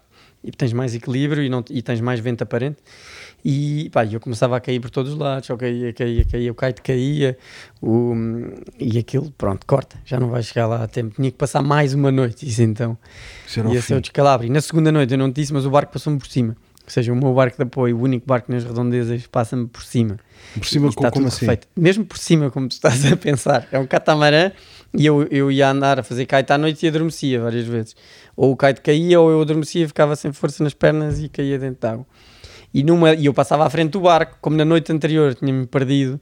Na noite seguinte combinámos, eu, vocês vêm aqui muito perto de mim e atrás. E, e houve uma parte que Ah, estava quando assim meio neblina e tal. parar, Pá, e numa das vezes estava a passar à frente, que é normal para eles, pá, só que ia a dormir e caí, pá, caí, afundei-me e o barco passou-me a ferro. Mas, Hardcore. mas bateu-te na cabeça ou assim? Eu estava de capacete e tal, dei umas castadas, lembro-me que a castada maior foi na mão e eu andava a bater também aos berros, tipo acordei com um barulho assim, mesmo, mesmo a filme. É bater no fundo, é um catamarã, consegues bater no fundo e fica preso no motor lá atrás, mas ele tirou o power, mas o barco continuou a andar, fiquei lá encaixado, pá. Uns deles estavam a dormir e quando acordam vão lá atrás, olham para mim, a cara deles, tu não queria. Pois sim, é Tipo, um susto enorme. O gajo está cortado acho aos bocadinhos, mas não, ficou, pá, assim, foi, não bateste no hélice. puxaram para dentro, o médico fez lá uma revisão e tal, ei, Siga. arranca. E isso foi uma dose de adrenalina que foi top, fui a noite toda acordado a seguir. Sim, sim, sim. foi remédio santo. Não, mas isso é verdadeiramente Mas incrível. isso foi potente. Esse recorde aí, como é que é definido? Esse recorde que fizeste é, é, É é número de horas? Ou é o... Não, não, é, é- Espera lá que eu já me confundi. O de uh, Great uh, Longest Journey é milhas, Ok. quilómetros, portanto, sem parar, nesse caso. Se bem que esse recorde podem-me bater por cima com uma viagem com paragem, isso é muito esquisito. Mas sim. Pois, sem paragens, Eu 862 fiz 100 km. paragens, 862, entre pontos distantes. Se tu estiveres numa praia andar para a frente e para trás, não é este recorde. Esse é o fastest distance, não sei o quê. Ok, estou a perceber. Portanto, este o ponto de chegada tem que ser longe, efetivamente, essas milhas do de, de- de partida. E, e o Guinness depois vai lá verificar ou como é Tens que que é? mandar Tens uma ter série de provas de, do GPS. Pois. Portanto, o, o GPS tens que ter filmagens de X, de X em X tempo, tens que ter as testemunhas oficiais e um- uma pessoa da Marinha a bordo e um médico, tem que ser assim umas coisas XP. E, hum, e pronto, é Uhum. isto. E depois notícias e tens, que- tens que credibilizar a coisa. Uhum. Hoje em dia, tipo, se és fazer uma viagem destas, tipo num barco à vela, que para qualquer pessoa gera uma aventura para ti, é tipo. É, pá, até- que é cama, estamos a falar de é mesmo. ah, Camas, cozinhas, camas, é vinho, estás a ver? tomar um vinhozinho ao Porto Sim, Sol para estás ti. a tem trabalhar, a aviar serviço. Sim, sim. Hiper tranquilo. Pá, sempre Ah. mesmo do Atlântico, as, vezes que eu atravessei, pá, fui a desenvolver projetos, a editar vídeos. Pá, estás num barco. Um barco afinas as velas. Ah, quer dizer, para além destas mega aventuras de kite, já fizeste de barco à vela com outras pessoas, Sim, sim. várias travessias do Atlântico. Atlântico já fiz uma, hum, uma com os meus pais, foi a primeira por acaso, foi em família, foi giro, com amigos. Depois fiz mais duas com um barco meu que fui alugar para lá e tenho- vou montando esse negócio ao mesmo tempo que isto, que, não, que são só estes desafios. Levas o barco, é isso?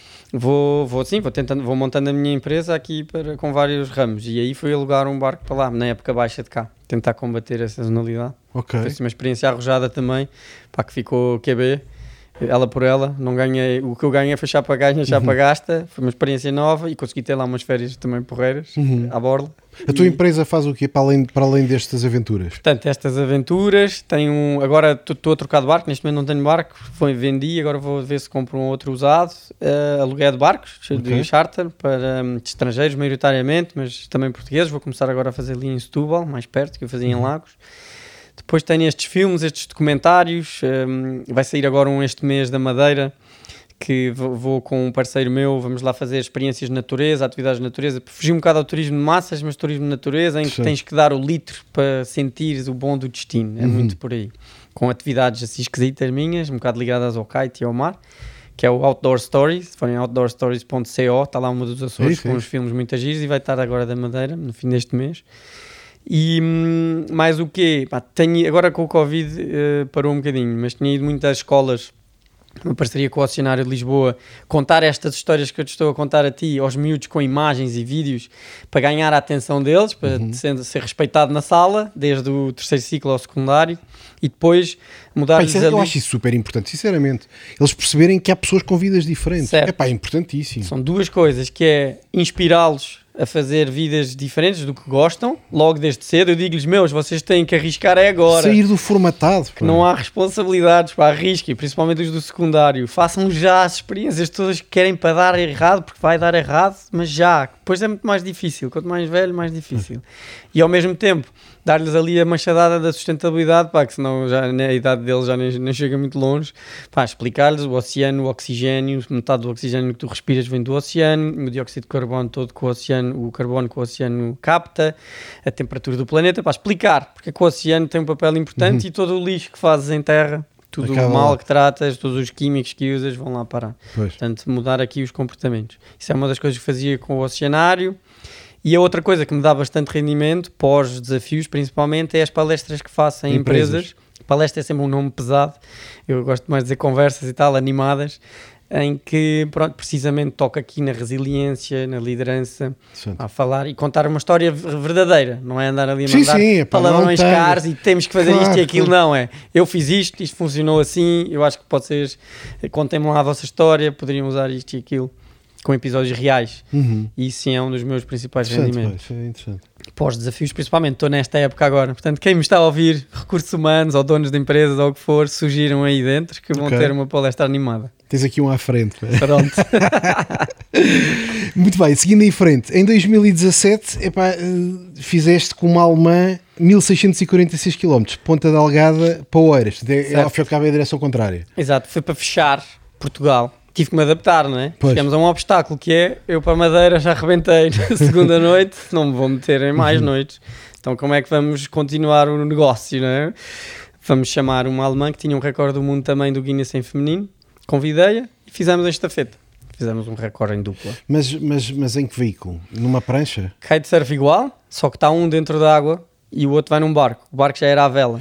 Ah! Estás a ver? Mas eu não tinha percebido isto, pá. A equipa explicou e disse, mas como é que isso é possível numa prancha? Está um Já de percebi. cada vez. O Sim, outro vai sim. dormir. Estou a perceber, estou a perceber. Estás a ver? Passa o testemunho. Portanto, tínhamos um barco à vela, consegui juntar isto com o meu negócio do charter, portanto, consegui comprar esse barco com um concurso que concorri do Portugal 2020 e logo a maneira de promover o negócio foi usar esse barco na travessia, portanto, tu junta aqui as peças todas e foi o barco que estava novinho, à vela, um catamarã grande e tinha a minha equipa lá, éramos para aí 11, eram muitos. Depois tinhas de ter dois skippers, mais dois para fazer os turnos, depois tinhas a hum, fisioterapeuta aqui a bordo para nos eh, amassar ali depois. Uh, que tinhas mais? Mais o médico. Ajuda isso das massagens ou Então não. Se tu depois estás 17 horas, eu chegava a fazer turnos 17 horas. E se depois vais dormir, é que o teu corpo acha, acabou o desafio. E depois a seguir, passadas 10 horas, vai outra vez mais 17. Não queres. Te apagas não é? E, e é muito difícil. Então, se tiveres uma fisioterapia, ah, uma fisioterapeuta a esticar-te, e enquanto tu estás a dormir, ela fazia fisioterapia comigo a dormir. Já estás muito melhor a seguir. Engraçado. As pessoas diziam: pá, esse desafio é muito mais tranquilo do que o da Madeira. Eu não sei se é, porque na Madeira tu começas, estás são da cabeça, a tua cabeça começa a ficar meio avariada, o teu corpo começa a doer, aquilo começa tudo a estragar, começas todo a ficar preso, as mãos já não abrem e tal, chegas ao fim, acabou, pronto. E, e ficas a ressacar três meses. Eu só corri três meses depois e só andei três dias depois, só andava na piscina por causa da gravidade. E hum, no mar, neste do, do, do catamarã aqui de apoio, Tu está perdes tudo- tipo uma loucura de peso e tipo, tens, tens sintomas de estar a estar em colapso no fim ou não? Tipo nessa, nessa ida para a Madeira ou nesta aqui, Pá, perdi o, na Madeira foi só um quilo, um quilo e meio. Porquê? Porque tu trabalhas com uma nutricionista antes, cujo objetivo dela é que percas zero. Ok. Portanto, é muito bom para a história e para o marketing que tu percas 10 quilos. Isso é muito bom e fiques com a cara desfeita e tal, porque isso vende mais. Mas tu não podes ir por aí. É Eu não verdade. sei se faz muita diferença. Ah, faz, faz, não acredita, Ah? acredita.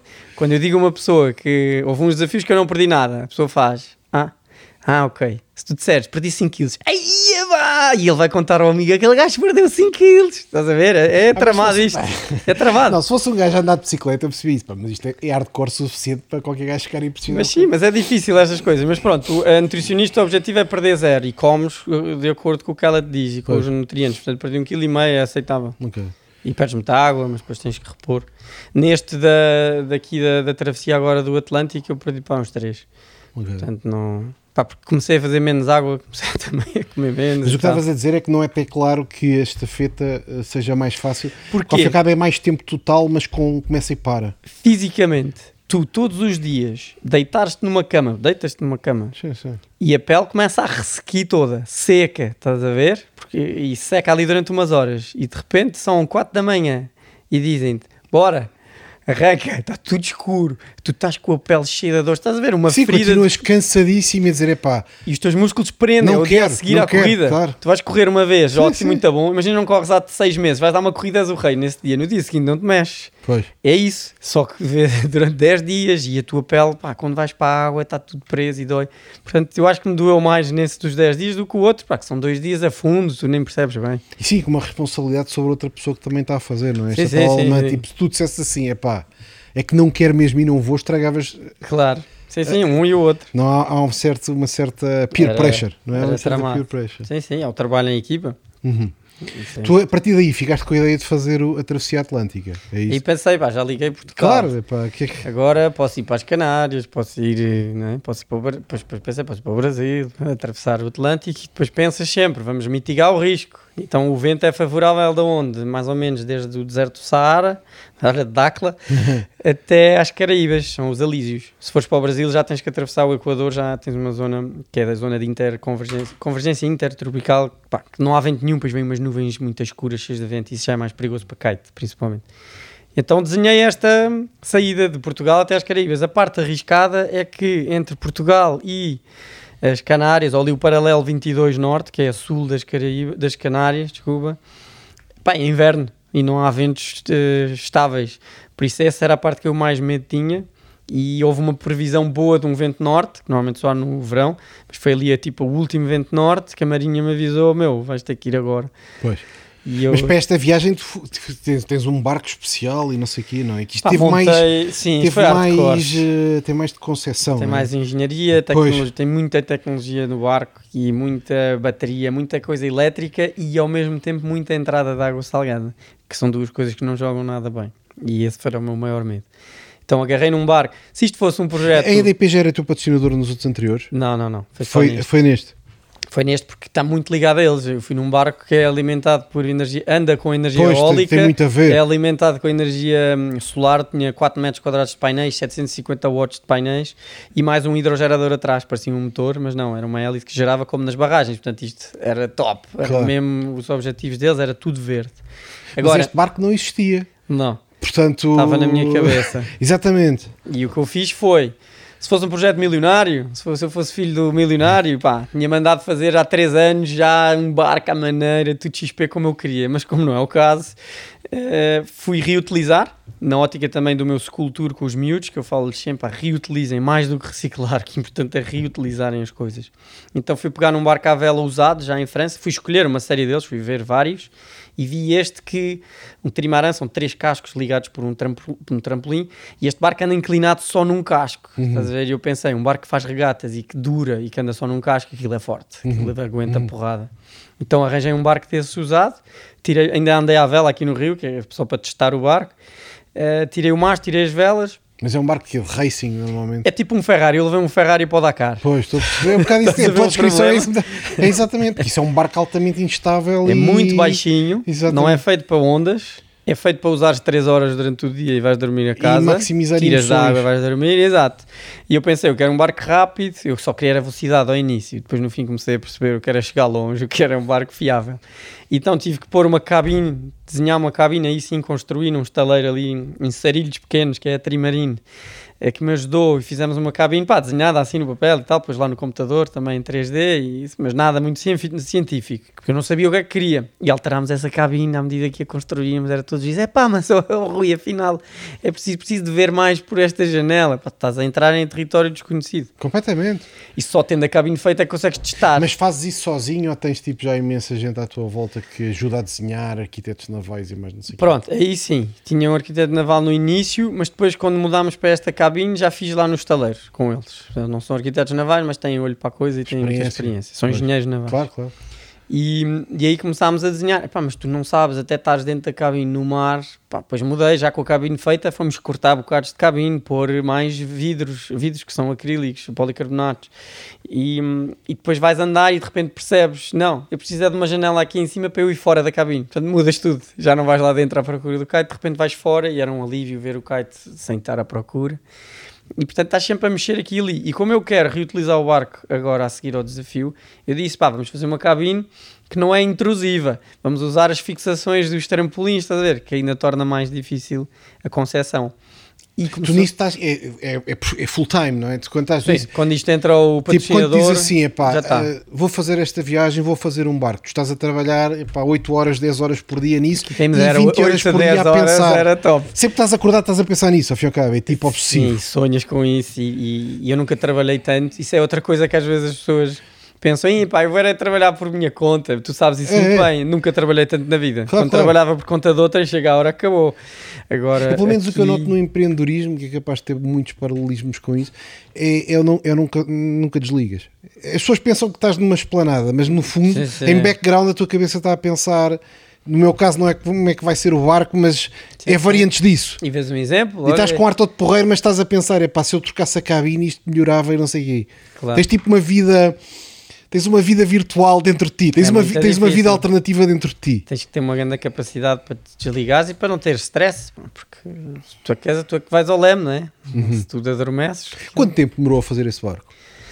Ele não foi feito, foi. Quer dizer, desde buscar, comprar, desde pá, começaste a escolher até ficar foi, exatamente como querias. Pá, foi a cena mais rápida que até hoje, nem acredito. Em março fechei o patrocínio, março deste ano, de, de 2021. Em. Não, no fim de março foi logo a primeira coisa. Porquê? Eu não avancei com as coisas, mas já tinha tudo previsto, já tinha andado a ver os barcos, já tinha andado. Mas vês onde? Na internet? Net e vês filmes e consegues falar com pessoas. E pá, metes-te na net, então, net é fácil. Sim, sim. Procurar aqui e ali, falar com o estaleiro do barco, e tal, perceber as forças, daria, não daria e tal e coisa. E mal fechas o contrato, mal consegues algum, algum guito para conseguires ir comprar o barco, pima, logo meti-me num carro, arranjei uma pessoa para ir comigo para filmar, depois vai tudo para o documentário e fui embora. E trouxe o bar. E tive que arranjar um outro lado pelo caminho, fui ali mais a norte. Covid, pá, pleno Covid. Não conseguia passar a fronteira, depois lá conseguimos. E lá voltei com o barco, pá, fui andar à vela, depois olhei para aquilo e agora tenho que fazer uma cabine. Andaram onde? Aqui no, no Tejo? Aqui no Rio, sim. Estava ali no Centro Náutico de Algés, que me ajudaram muito e pus uns, pá, primeiro com uns cartões, com fita, fazer uma cabine. Ah, tipo uma maquete. Uma maquete lá dentro, protótipo, perceber, isto está, não dá, estico, o meu problema era as costas, tenho uma hernia discal, tenho que estar direito aqui, depois o kite vai ali, depois pus com os tubos de PVC, canalizações, fui fazer a coisa mais robusta. E pronto, depois tirar medidas, começar a desenhar, depois instalei, depois começar a fazer dia a dia, depois em stress, a ver se estava pronto, não estava. Pá, tudo, porque... Isso, isso foi, portanto, tiveste patrocínio em, em março 2021. 2021. E a travessia foi em novembro. Pá, incrível. foi hardcore. foi mesmo rápido. Quando não, se trata de barcos e quando estás a inventar uma coisa, eu confesso que dia 3 de novembro, quando arranquei. Isso é realmente incrível. Eu arranquei bastante desconfiado. Foi a primeira vez numa largada que eu larguei lágrimas. Nunca tinha feito isso. Com os jornalistas começam-me a perguntar de então, como é que foi a preparação? Uh, sabe bem estar aqui, coisas assim. Pá, de repente, pumba, não consegui falar. Nunca tinha acontecido na vida. Foi ali uma descarga e ao mesmo tempo pá, receio de eu vou para o meio do mar, sozinho, numa casca que eu inventei, que juntei peças, pá, isto se calhar vai partir tudo daqui uma semana. Pá, estava ali mesmo com bastante receio. Dá, dá a pensar, mas porquê, que eu, mas porquê que eu sou assim, não? Porquê que eu estou a fazer isto? Não, porquê que eu estou a fazer isto a mim próprio? Sim. Dá-te dá este género de pensamentos ou não? De género, pá, pontualmente dizer assim, pá, porquê que eu tenho que ser tão diferente? Sim, porque é que eu me meti aqui, talvez no meio. Eu às vezes penso não mais, parar, porque é que isto é? me está a acontecer? Eu dei tanto, eu sofri tanto. A minha lógica é essa, tens que merecer o que fazes. E suas tanto, e perdes tanto tempo, e, pá, e não dormes, e suas, e choras. Porquê é que isto agora me aconteceu? Tipo azares. Uhum. Coisas que são random, uhum. que não dependem de ti. Sim, sim. Porquê que, pá, porquê que o kite caiu ali? Eu fiz tudo bem. Porquê que o gajo caiu? Pá, eu mandava vir com os kites palavrões, ponto chamar. tipo, eu fiz tudo bem. Mas foi a onda que, que empurrou o barco. Exato, já falava com eles, baixava os kites, dava-lhes beijocas no fim. hum, bom, hoje, tipo cão, hoje, hoje foste bom. No dia a seguir explodia, sacana. Aquilo era hardcore. Pá, mas sim, saí assim um bocado. com receio do que é que ia acontecer. Depois, passado um ou dois dias, também já notei muito isto. Em terra, De- quer dizer, de Lisboa para as Canárias ou estás a falar já das Canárias o resto as? Canárias também tinha algum receio, mas Lisboa foi o pior. Foi que eu estava ali, no, é porque eu ia largar dia 10, tinha uma série de coisas ainda para resolver até dia 10. De repente, dia 30 ou dia 1, já não me lembro quando é que foi. Olha, vai ter que ser dia 3. Está todas as coisas que tu tinhas já contadinhas, já não fizeste um bocado delas. Porque por causa do vento. Sim, que o vento veio antes e Ok. tu tens que decidir. E pá, eu nunca, nunca deixo para depois. Eu vejo, há vento, embora.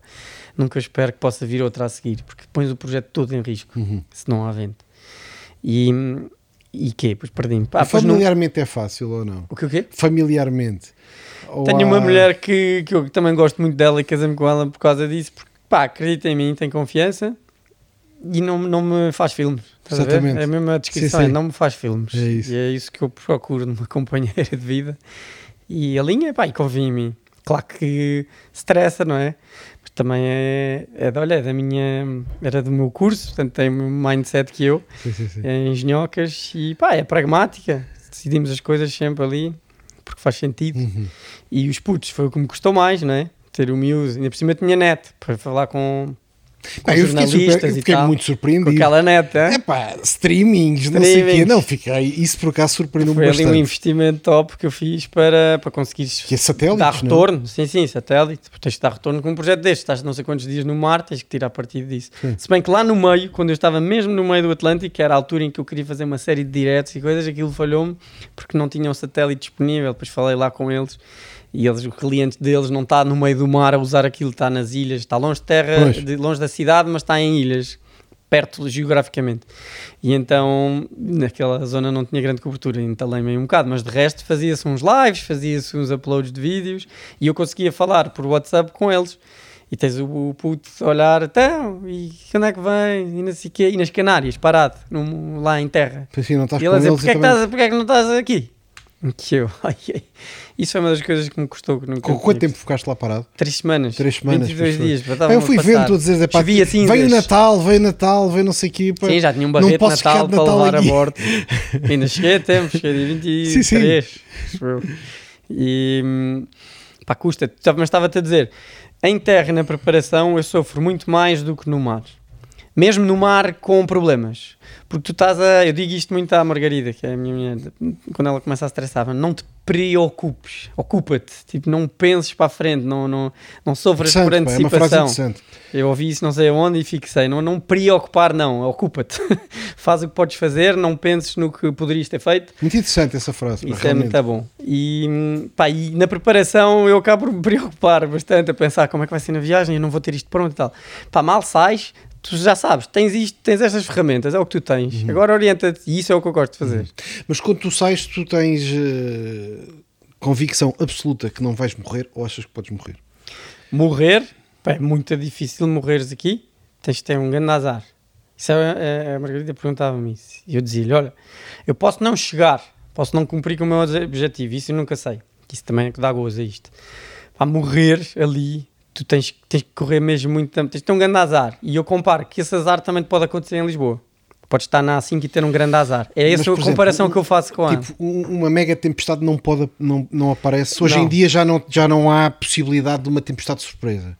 Com tecnologia consegues vê-la. Há, há, mas na zona há entre Lisboa e as Canárias. Por isso o meu medo. Mas se tens uma previsão já no dia antes, estás a ver? Por isso é que decides estão em cima da hora, porque o grau de confiança já é nos 90 e tal por cento. De seis dias de um grande anticiclone, que é o que tu precisas para ter vento norte, que é o dos Açores.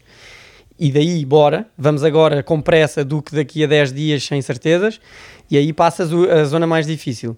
Depois das Canárias tens que descer até o paralelo 22. Do paralelo 22 norte para baixo, não há registros dessas tempestades que vêm de, no sentido contrário. Tipo uma surpresa e de repente nem, não consegues sair dali. Por enquanto não havia registros Pois. disso. Portanto, daí a importância de ir tanto para sul. Pá, e depois o que pode acontecer é ficar sem vento. E aí tens de ter comida. E eu tinha comida para dois meses. Mas aí é mais o, o tipo de desistência, não é? Dizer assim, pá, Ah, é de ficar sem comida. pois. E aí tens que te agarrar a um barco que passe. Ou Claro, tens que claro. chamar. Portanto, o barco Mas aí já não é risco de contrário. vida, não vais morrer à fome, não é? Quer dizer, há tempo suficiente. Podes ficar sem água, se É, espera- Não, água eu fazia. Só Pois. se estragasse as duas máquinas que eu levei. Pois. Manuais, não eram elétricas. Pá, portanto.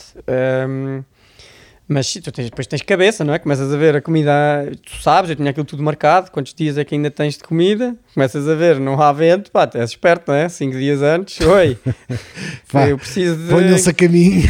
Ninguém te vai buscar, isso é uma coisa que as pessoas às vezes acham, ah, se houvesse problema, tu carregavas lá no botão e vão-te buscar, é lol, nem Como pensar. é que- então como é que... Ninguém te vai buscar no meio do Oceano Atlântico. O que, o que fazem é, tu emites esse alerta e as, as autoridades, que é o MRCC, que é o Maritime, Maritime Rescue Control Center, há um por país, e o português, curiosamente, vai, por causa dos Açores, vai quase até, vai lá na zona mais a sul do Atlântico, e eles coordenam, sabem quem tu és, eu já falei à partida, e falam com os navios grandes que estão na zona, Ok. que têm ligações satélite, Para os pequenos não têm, eh, a maioria não tem, e, e agora aí eu tenho dúvida se é pedem por lá ir ou se obrigam. Pois. Eu acho que obrigam, porque é vida.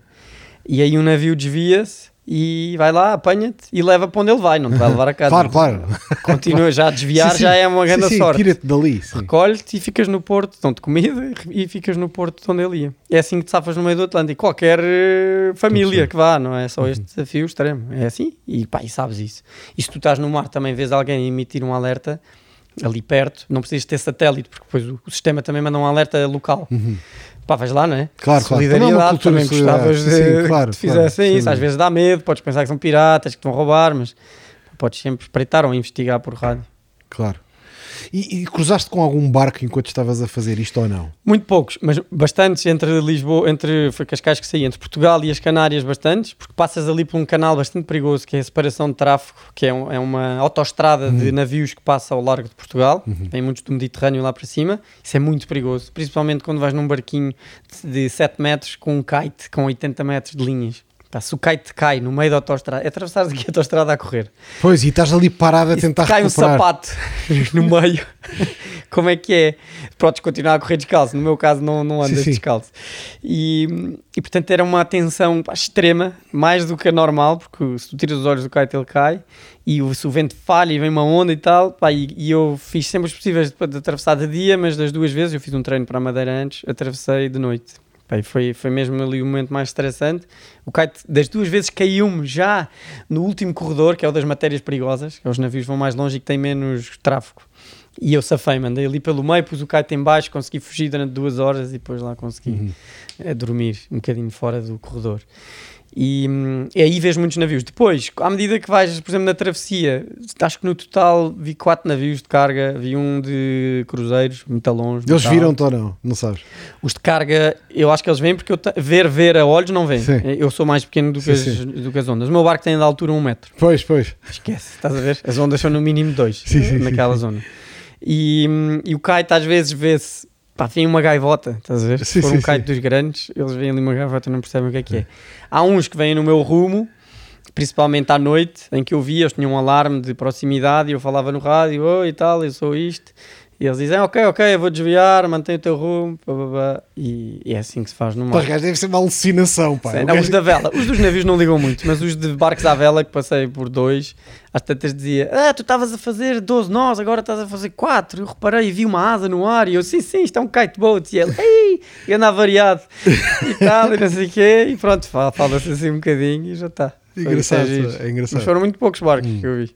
E nesta viagem experimentaste coisas diferentes ou sofreste coisas diferentes ou aprendeste coisas diferentes do que nas outras que ias na prancha?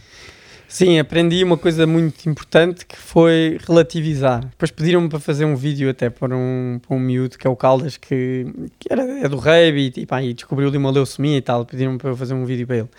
E assim, pá, do nada, disse-lhe, pá, tu vais precisar é de resiliência. E comecei a dividir resiliência em quatro palavras. E a primeira foi logo essa, que é o que tu me estás a perguntar, que é relativizar. Eu todos os dias, pá, tinha um stress enorme com os kites. Eu tinha 10 kites, tinha que chegar ao fim. E logo de Lisboa para as Canárias, rebentei com dois. Depois por isso é que também foi uma das... Rebentar é o quê? Rasgam-se? Pá, eles estouram, há uns que estouram no ar por pressão a mais, outros caem dentro d'água, o barco continua a andar, ele fica atrás do barco, faz de âncora, explode dentro d'água. Pois. É do- Nunca é os cabos, é o próprio. É As linhas asa. também parti duas Pois. vezes, mas eu já sei remendá-las e está feito. Portanto, os kites é que é mais perigoso. Eu cozi muitos kites, quase todos os dias cozia kites, ou porque via que estavam a abrir antes de explodir para reforçar, outras vezes já tinham rebentado e eu, eu cozia-os ou colava a boia, a boia que é mais difícil de, de remendar, tem ar lá dentro e depois foge. E, pá, então o meu drama era sempre os kites. Era a água entrar no barco, mas era os kites era o mais frustrante, que era o mais imprevisível. Eu arrancava de manhã, vou lançar o kite. Pá, aquilo poderia demorar 20 minutos, se corresse bem, e podia demorar, demorou Mas como dizes, vou lançar o kite, já, tá- já lá está um, ou não? Ou Não, não, à noite eu recolho. À Ai, noite ele não anda... paras, paras mesmo. Vou mais devagar, vou a 4 nós. Durante o dia fazia entre 10 e 15, a velocidade máxima que fiz foi 21. E como é que baixa a velocidade? É o ângulo? Tiras o kite Ah, do ar tiras. e em vez de teres um kite a 80 metros, que é muito, faz um monte de força, tu recolhes, enrolas, aquilo é eletrónico, começas a puxar para dentro, quando funciona, e chegas cá abaixo, agarras nele e fixas o, o kite no barco, amarras aquilo Ok, e fica, fica uma ali. vela, fica uma espécie Fica uma de uma vela, vela. com a própria da estrutura do Estou a kite que faz de. Fica ali assente. E aí passas a andar a 4 nós. Pá, que já é. Há Sim, barcos que fazem o Atlântico a 5 nós. Sim, seis nós. Sim. Portanto, já é bom. E ias dormir, efetivamente. E deitas, tens de dormir, porque tu estás o dia inteiro a olhar para ali, para, para cima, na 45 graus. Depois, a partir das 4 da tarde, tens o sol mesmo de frente, que era hardcore. Eu andava assim mesmo, mão, mão no ar, assim, com o joystick, só para ter alguma sombra e para ver o kite por trás. Tinha um jogo que era acertar no sol com o kite para me entreter. Portanto, não tens nada para fazer. Sei, o kite fazer de sombra, ao fim ao cabo. Sim, mas o kite era mínimo, havia uns mais pequenos, mas era acertar lá, sem ir à água. Sim, Às vezes sim. com esta brincadeira caía. E, e vais assim o dia inteiro. Se, tu, se eu começava a pensar muito de o que é que eu vou fazer para a frente ou qualquer coisa, mesmo olhar para ele, para o gajo caía. É impressionante. Tu tens, é, exige um nível de concentração brutal. Ah, é? E por isso à noite tens que fechar. Senão, senão não tinha nada dessa noção. Portanto, não é, não é uma coisa como barco à vela que podes, O bar- metes eu em sou- piloto o- automático e vais, e vais fazer O um que eu pensava era um isso. almoço. Eu sou tão estúpido. Se isto fosse com um barco à vela era tão bom. Mas pronto, não era um desafio. mas eu só pensava isto num barco à vela era top. O Tá bem. joystick faz o quê? Puxa as cordas, é isso? O joystick simula cordas, a barra. são- A barra. E a barra o que é que faz? Se puxares a barra, faz mais força, tens mais pressão, é como caçar a vela. Se folgares a barra, ficas com menos força. Portanto, isso é para a frente e para trás. Para os lados, o joystick tem lá os rolos, os tambores dentro, enrola o tambor de um lado e desenrola o outro. É como Pois. se puxares Ah, a barra para um lado, uma linha, e puxares para o outro. Portanto, é uma barra. Tipo trimming. É exatamente igual à barra. E tu tens de estar sempre esquerda, direita, baixo, cima, esquerda, direita. Depois o barco apanha. Há um problema, porque o barco é muito rápido, o casco. E o barco às vezes apanha uma onda e está pouco vento. E se eu não tiver o kite na zona de mais força, com mais vento a bater na área do kite, se ele estiver aqui, o barco avança muito e ele fica aqui sem pressão. Uhum. As linhas ficam moles e o barco cai. Depois é um filme, porque ele enrola-se e vem outra onda. E tu à noite dormias quantas horas seguidas? Eu, eh, entre baixar o kite e subir, era bastante, hein? para umas 10 horas, acho eu. Mas Ah, é? Ah, dormir é relativo. Claro. Estás lá deitado Sim, sim. e acordas com as ondas todas, acordas com o alarme dos navios. eh, Depois, ah, nestas 10 horas, uma é para fazer água, outra, outras duas ou três é para estar a fazer upload de vídeos. Aquela net não é assim tão rápida. Portanto, fazes um vídeo, se calhar está ali meia hora para fazer upload. Download era mais fácil. Pá, quando tu fazias tipo, epá, likes nos comentários que a malta te deixava. Não, isso é a minha equipa. Isso não eras tu, Não, não, não, não, era impossível. Isso não havia Não, hipótese. isto, isto não é normal, pá. Não, uma reação. Ah, às vezes se eu tivesse, imagina, estou meia hora para subir um vídeo. Às vezes ia Sim, se calhar ver a- o que é que se passava e às vezes mandava umas respostas nos que via assim ao caras. sim. Mas não, mas tenho uma equipa a tratar disso. Sim, sim, sim. Era a Rita. E, e a Rita até que fazia. E ela respondia às mensagens, dizia: Olha, daqui é a equipa do Francisco Hum. e tal. Mas, mas é giro, sim, ver isso e dava motivação. Tu, eu chegava a ler os comentários e ela às vezes mandava-me os mais caricatos. E mandava-me isso para eu, para eu me entreter. Não, porque realmente foi, foi uma experiência. Foi, foi, foi diferente acompanhar. Não é? Quer dizer, Estás há uns ligado. anos atrás tu lias, tu lias o livro. Lias o livro um ano, um ano depois. Sim, é? sim, sim. E o documentário, que é. E vias que é o filme, vias não sei o quê. Aqui realmente foi possível. eh, Pá, não digo participar porque não é justo, mas, Sim, mas é quase. mas de certa forma. Pronto, pá, Quase que dava. Digam-me aí se querem que eu vá É pá, para ter, direita. ter, ter 15 minutos por dia de, de aventura sim. através de. Isso é giro ver e as Sim. pessoas vibram isso. Pá, uma coisa que eu pensava, o que acontece pá, se aquele barco é um barco, pá, não, é, não é propriamente um barco blue water pá, hiper resistente, se aquilo bate num contentor a flutuar ou numa coisa qualquer, aquilo faz tudo. A vantagem é teres. Primeiro há, aqui mitigar risco. Onde é que os contentores caem? Onde há tempestades. Ali não há tempestades. Ok. Portanto, isso é logo número um. Já passei por vários contentores, mas foi no Finisterre, à vela com o Francisco Lobato que falámos há pouco, Uhum. que tinhas logo o anúncio na rádio. Atenção, caiu o contentor e dão as coordenadas. E era lá perto. Ok. Que é- e tá- nós estávamos debaixo de uma pancadaria quando há 50 nós e ondas grandes. Ali é uma zona muito, e não há tanto tráfego de navios. Portanto, isso é logo ponto número um. Uh, ponto número dois, pá, eu- se, se fores num trimaran são três cascos. No princípio não bates com os três. Tens, tens, estás a ver, continua partes um, perfeitamente viável. Não é perfeitamente Ah, viável, sim, depende da pancada não que dás. instantaneamente. Eu, eu defini, fiz eh, compartimentos estanques, Ok. estanques pelo menos de baixo, porque estava a entrar água por cima por uns parafusos, mas sim, para uma pancada dessas eram estanques, portanto eles não, eles não, não passavam de um estavam segmentados, ao fim e ao cabo. Tipo Titanic, mas numa Pois. versão que espera-se que funcione. Sim, sim. Era isso. Portanto, tinhas a proa totalmente fechada. Se batesses por baixo, ficava aquela parte toda cheia de água, mas não entrava. Se entrasse para esta, ainda tinhas uma separação para a das baterias e ainda tinhas uma para trás. A, das a da frente das baterias tinha comida, mas estava tudo estanque. Hum, portanto, tinhas isso para mitigar. Ah, mas mesmo num barco grande, também bates, podes ir ao fundo. Uhum. Portanto, e eu passo a vida a andar em barcos maiores, barcos à vela, de 40 pés, de 50 pés. Por isso, o risco é igual. Portanto, não era a tua principal. Tens um grab bag, eu dormi à noite com esse, chama-se grab bag, que é se está tudo a correr mal, o barco está a ir ao fundo, agarras esse saco e lá tens, tens um bocadinho de água, um bocado de, de comida, de rações, tens a EPIRB, que é para ativares e dar o tal Uhum. sinal, tens mais os foguetes. e Imita um sinal sinal GPS, é uma localização, é Por isso? satélite, sim, Uhum. vai parar aos tais MRCCs, Ok. que sabe, durante 48 horas, depende da é marca, mas durante 48 horas tens lá o sinal. Uhum. Tipo os filmes da neve que está lá a pescar, é igual. sim, sim, sim. E dos barcos. Ah, E eu tinha mais uma dessas comigo no colete. Que Ok. era- eu estava sempre de colete Sim. e ativas isso. E estás amarrado ao arco também ou não?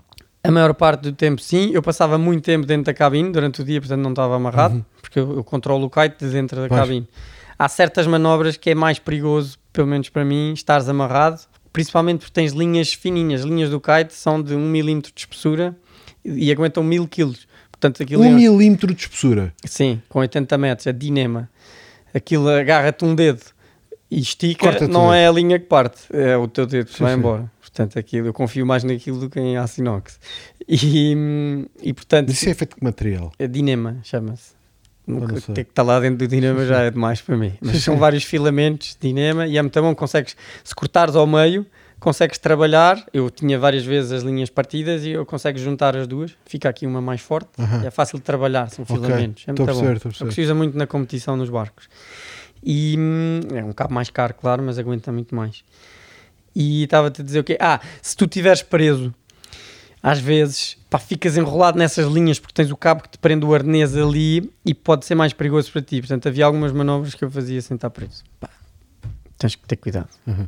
Mas quanto tempo foi, foi, foi no mar? Quer dizer, desde, desde as 5 Canárias dias, para a frente. cinco dias o primeiro troço e 20 dias a, a travessia, propriamente dito.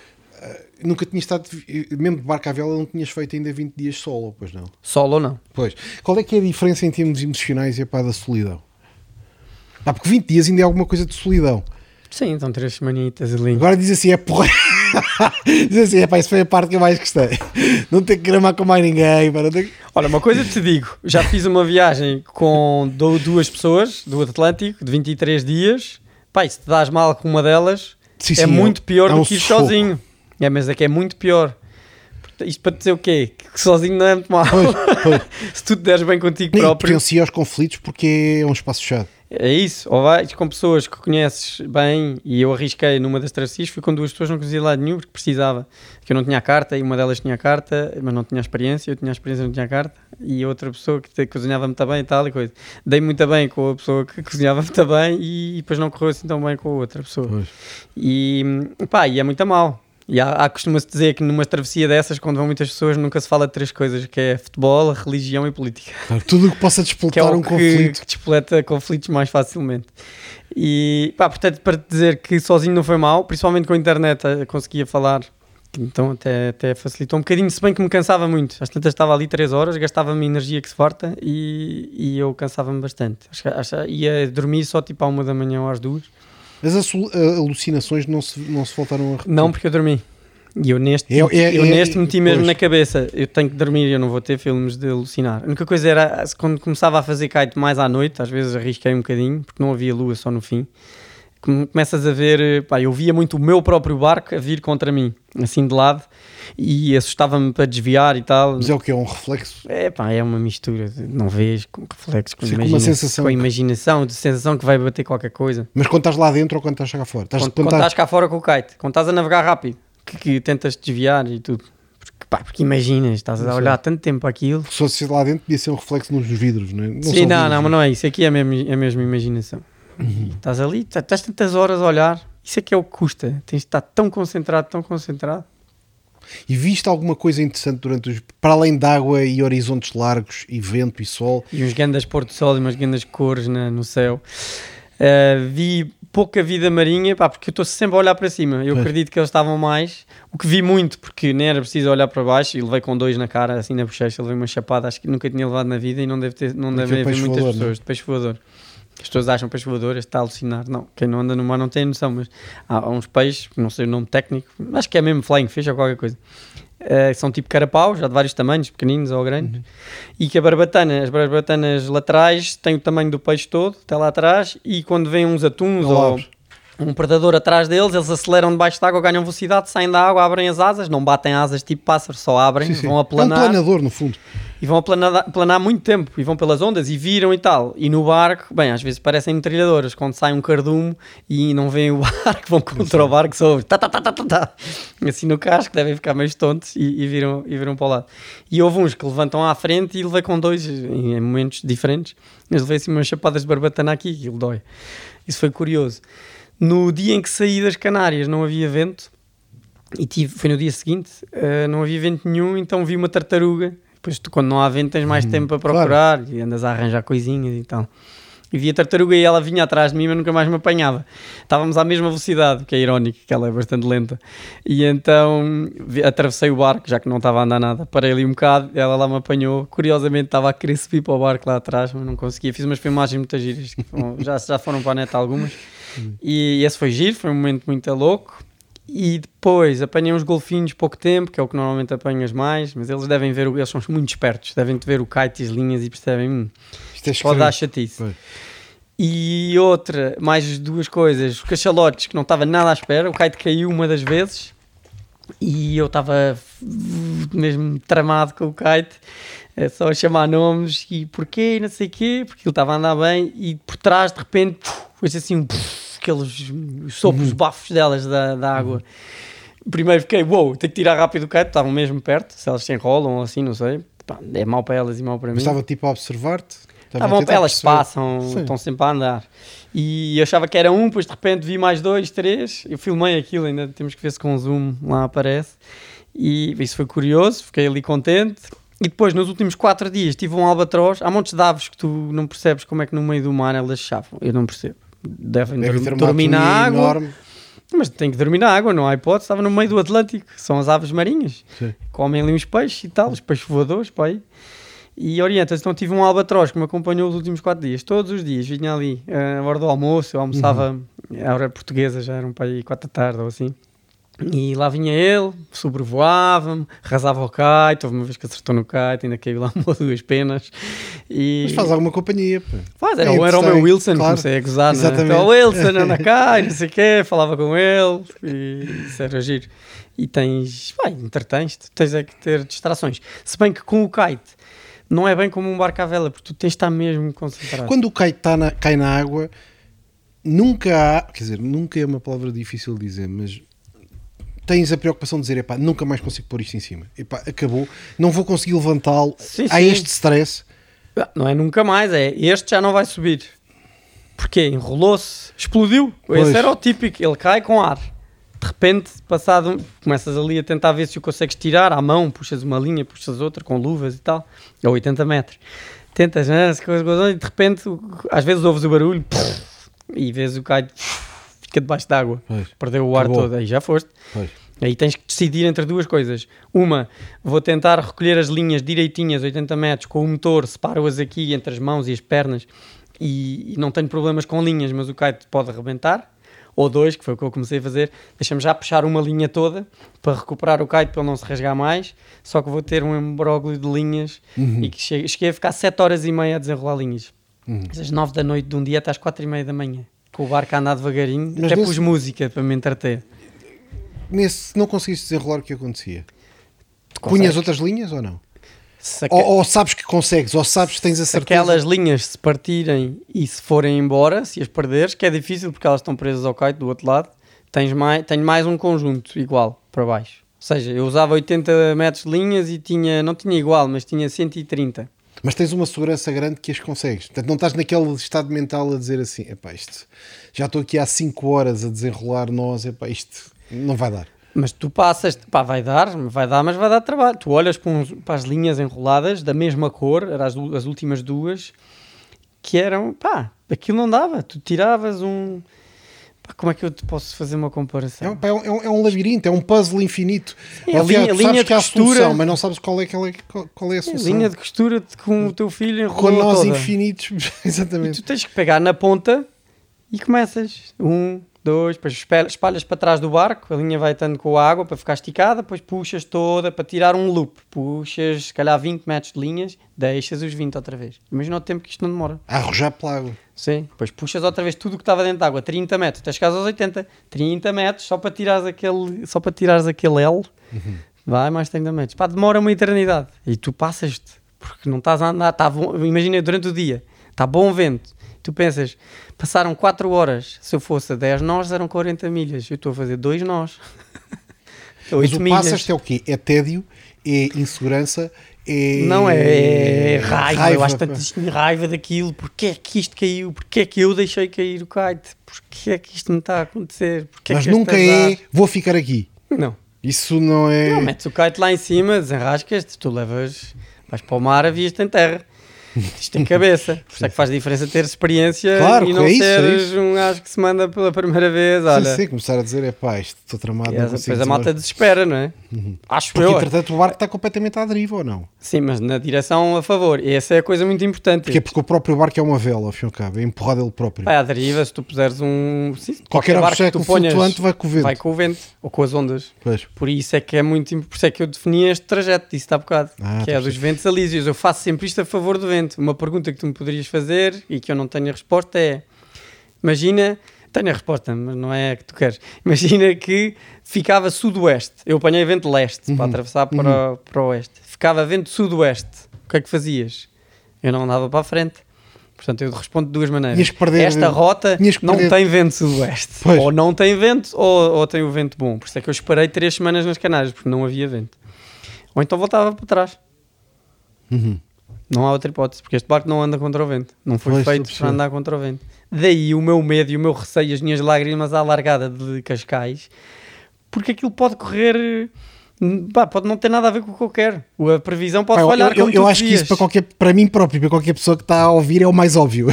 Isto pode correr mal. Só bem. para ti é que é, que é relevante dizer isso. E é o vento muda-te eh, para sudoeste. Então voltas para o Algarve. Tranquilo. Estás a ver? E depois, todos os compromissos que assumiste. Uhum. Isso é que me frita a cabeça. Estás a ver? Outra, outra coisa que me faz curiosidade que é, depois de estares 20 dias eh, pá, em, em em prisão solitária, praticamente, não é? Hum, é difícil voltar a comunicar com outras pessoas. É difícil ter que falar, é difícil ter que... Ora, estás a dizer isso, eu lembro-me de chegar à Martinica, pá, que é uma ilha nas Caraíbas, as coisas são bem muito lentas, hein? Island vibes, island style, diziam eles. De, tu é a Martinica, diziam eles, calme, calme-toi. E eu lembro-me de dizer a que Pas de lá souci. estava, pá de souci. Eu lembro-me de dizer, pá, isto estou-me a passar. Isto era tão calmo no mar, aqui é só problemas. Comecei com esse mindset de bicho de mate. Isto é só problemas, pá. Farto disto, não sei o quê. Aquele só arranja problemas do estaleiro. O contentor não vem. Agora tem que ir fazer o teste do Covid. Agora tem que ir não sei o quê. Eu tava- eu lembro-me de dizer, estava bem, era ontem. Eu quero é voltar para ontem. no Sim, meio sim. do mar. Começa a ver os problemas da, da, Mas ainda hoje sentes isso. civilização. Não, agora já me adaptei outra vez. Estava só ali com a ressaca. Agora já está-se bem. Não já. fica, não fica tipo um, Fica a saudade. um apelo da solidão. Eu agora gostava de ir já outra vez para o mar. Não tenhas a mínima dúvida. Sozinho não. Quero ir com a minha família. E sim, então, isso é normal. Tens os teus entes queridos que queres levar. Foi o que eu senti mais falta. Por exemplo, Agora, nos soldados tens aquele fenómeno pá, de tipos que fazem uma comissão de combate que vão pá, um ano não sei para onde. E, e era- a única era aquela que era obrigatória. Eles voltam, estão três meses não sei onde e, e inscrevem-se para mais uma e depois para mais outra, que já são Sim. opcionais. Sim, sim, é verdade. Epá, e as pessoas dizem, epá, pronto, está feito, acabou. Não, quer dizer, já, já é difícil, já é difícil não ter a adrenalina, já é difícil não ter os riscos, já é difícil não ter o combate. Isso acontece muito. Isso sim, quero sempre. Daí também a ida ao mar, de 3 em 3 dias, que eu quero no mínimo, é porque, porque traz-te um bocadinho disso, ao fim e ao cabo. Mas sim, o que eu queria agora claramente era meter-me no desafio. E qual seria esse? Então agora Pá, que- tipo, desafio ideal para recursos ilimitados é o quê? Ah não, recurso ilimitado, bem, isso nunca pensei. Como duvido muito que venha a ter isso, nunca pensei. O que é que era recursos ilimitados? Epá, sei lá. Tinha que ser inventar qualquer coisa nunca. tipo, uma volta ao mundo, feita. uma volta ao mundo. Mas eu digo é o. Sim, trajeto não há muito mais que isso. Pois. Ires à lua já está um bocado fora do, meu- do meu know-how. Uhum. Eh, Sim, sem dúvida uma volta ao mundo. Ou, minto, talvez também uma travessia do Atlântico, mas o que eu acho que faria a diferença era o, era o veículo, era o barco. Fazer assim uma cena altamente. Tipo, fazer o que eu fiz em 20 dias em 3 dias, em 2 dias. Que é num super sport. Tens que fazer um barcalhão grande eh, em foils, que vai a voar, que é agora a nova tendência. E pá, e com um kite que sei lá, com hélio, que não caísse. Eu às tantas só dizia, eu vou meter hélio nisto Estou a perceber, pá, é engraçado. com um kite grande, já se está a pôr kites em navios, atenção. Estão aí a Boeing está a começar a fazer isso já, já há um ano. E, Mas é melhor do que velas por alguma razão. É porque não tens os mastros, não tens essas forças todas e consegues, tu com um kite da mesma área do que uma vela, se fores a favor do vento a fazer loops, consegues gerar 10 vezes mais força com a mesma área. Ah, é? Isso é uma grande vantagem. Eu tinha um, um kite de 7 metros quadrados que me conseguia puxar este barco a 15 nós. O barco O vento face ao kite, como é que 40 está? Está a, encher, está a encher ou está a funcionar como se fosse uma asa para se Tu é que escolhes. Portanto, se andares contra o vento, ele passa mais de lado. E por isso é que um kite é mais pequenino e por isso é que este barco não é feito para andar contra o vento. Se tu vais a favor do vento, dispões da área toda do kite, 100% da área, porque consegues mexê-lo em loops e ele todo o tecido fica perpendicular ao vento. Portanto, está a encher. É um balão, como- é um balão. é um balão, mas que se move, portanto, ele tem vento aparente, ele acelera. Se tu, se tu fores a favor do vento com um barco, com um balão, imagina, o vento sopra a 20 nós, não interessa Uhum. saber o que é que é um nó, sopra a 20 nós. Se o barco for a 10 nós, quanto vento é que está no kite e no barco? É diferente. Só 10. Exato. Portanto, quanto mais rápido tu fores a favor do vento, vai acabar, porque vais ter menos vento. Quanto mais rápido tu vais, menos vento vais ter. Isso é uma É grande uma limita- assíntota, aquilo vai para um limite, ao fim e ao cabo. se tu fores a 20 nós com um vento de 20, tens zero nós, portanto isso não existe, não consegues, isso não funciona. O que é que o kite permite? Giro, pá, isto é giro. O que é que o Ah. kite permite? Como o kite não é estático, ele gera vento aparente sobre ele próprio, portanto ele acelera para ali, acelera para aqui, portanto tu consegues efetivamente Andar à velocidade do vento. e andar à velocidade de vento. Eu consegui andar a 20 nós com 20, de- 20 nós de vento. Porquê? Porque geras muita energia e também estavas a te chamar onda, depois tens todos esses Pois. fatores. Mas essa é uma das mais-valias do kite. Problema é que isto é altamente instável e cai. E umas velas não, tu afinas Claro. as velas, é uma maravilha. Sim, Vamos embora, só, só quando o vento mudar é que tens que lá ir, ou sopra demais, ou tal. Isso é uma vantagem do kite. Eu, se quiser parar o kite, paro logo. Meto o kite para cima, parou. Um barco à vela não, tens que aprovar ao vento, as velas vão bater. Uhum, Isso é uma vantagem boa. E portanto tem ali vantagens e desvantagens, mas é muito instável. Num navio eles usam agora, metem asas Provavelmente dá para adaptar a navios que não eram navios de vela. Navios normais de Navios motor. de carga. É um motor sailor moderno. e eles poupam 20% de combustível, que naquele ramo é um abuso. Brutal. E são asas. A minha asa maior era 25 metros quadrados. Eles estão a usar uma asa de 500 metros Sim, quadrados. 500 metros quadrados, que pesa 200 quilos Sim, sim. e que vai a 400 metros de altura versus os meus 80. Porque quanto mais alto, mais ventos. Os aviões navegam com 50 nós de vento, 60 a mais, e os- eles querem apanhar esse vento. E adaptas isso num navio normal. Eles metem aquilo, não deve ser nada fácil, Claro. olha a força que aquilo faz, mas pronto, eles estão a avançar com isso. E tem que ser com vento a favor também, não é? Não podes usar aquilo onde te apetece. Uhum. Mas em trajetos grandes que os navios fazem, é capaz de ter sucesso, vamos ver. E tens algum projeto imediato que queiras fazer agora, por exemplo, este ano ou no próximo? Agora tenho aqui o documentário em mãos para ajudar a fazer. Tenho que comprar um barco usado para a minha operação de charter para ativá-la em Setúbal. Estava em Lagos e vou começar do zero em Setúbal. Vai ser um desafio grande, mas eu adoro aquela zona. E em paralelo com isto, estou a planear já uma volta ao mundo para daqui a um ano e meio, em junho de 23, com os meus filhos, num barco. E o meu desafio para conseguir fazer disto um projeto deste estilo, que não vai ser extremo de física e tal, e quero conseguir fazer com que este barco seja pá, 100%, isto é um número muito difícil, eh, sustentável. E um barco não é sustentável quando tu vives a bordo. Cada vez há mais pessoas a viverem em barcos. Na Martinique, quando eu cheguei, não imaginas com o teletrabalho a quantidade de pessoas que estavam a viver em barcos. Porque às tantas estás em casa ou no barco. pá, não sei se sonhei ou se vi isto num artigo qualquer que nessa região de- epá, que há imensos barcos que vão porque fazem travessias e depois já não voltam. Ficam lá os barcos. Sim. Acabam por ser Ah, vendidos há, quase no para. Pacífico. Nas Fiji também há muitos, porque vão até ao, ao Pacífico, que é onde eu quero ir, que é o Filé Mignon, ir para aquelas ilhas todas, fazer surf com os miúdos e tal. Pá, isso é fabuloso. pá. E isto é a ideia agora, tens que, tens que percorrer, tens que pensar em muita coisa. Primeiro Uhum. não sou só eu, é a minha mulher, que tem uma carreira executiva. Portanto, tens que juntar isto tudo e lá está. E eu preciso ter um. E como é que, por exemplo, Um a, a- a educação dos, dos miúdos? É, no fundo é dizer que a viagem é, é também Tens que fazer homeschooling.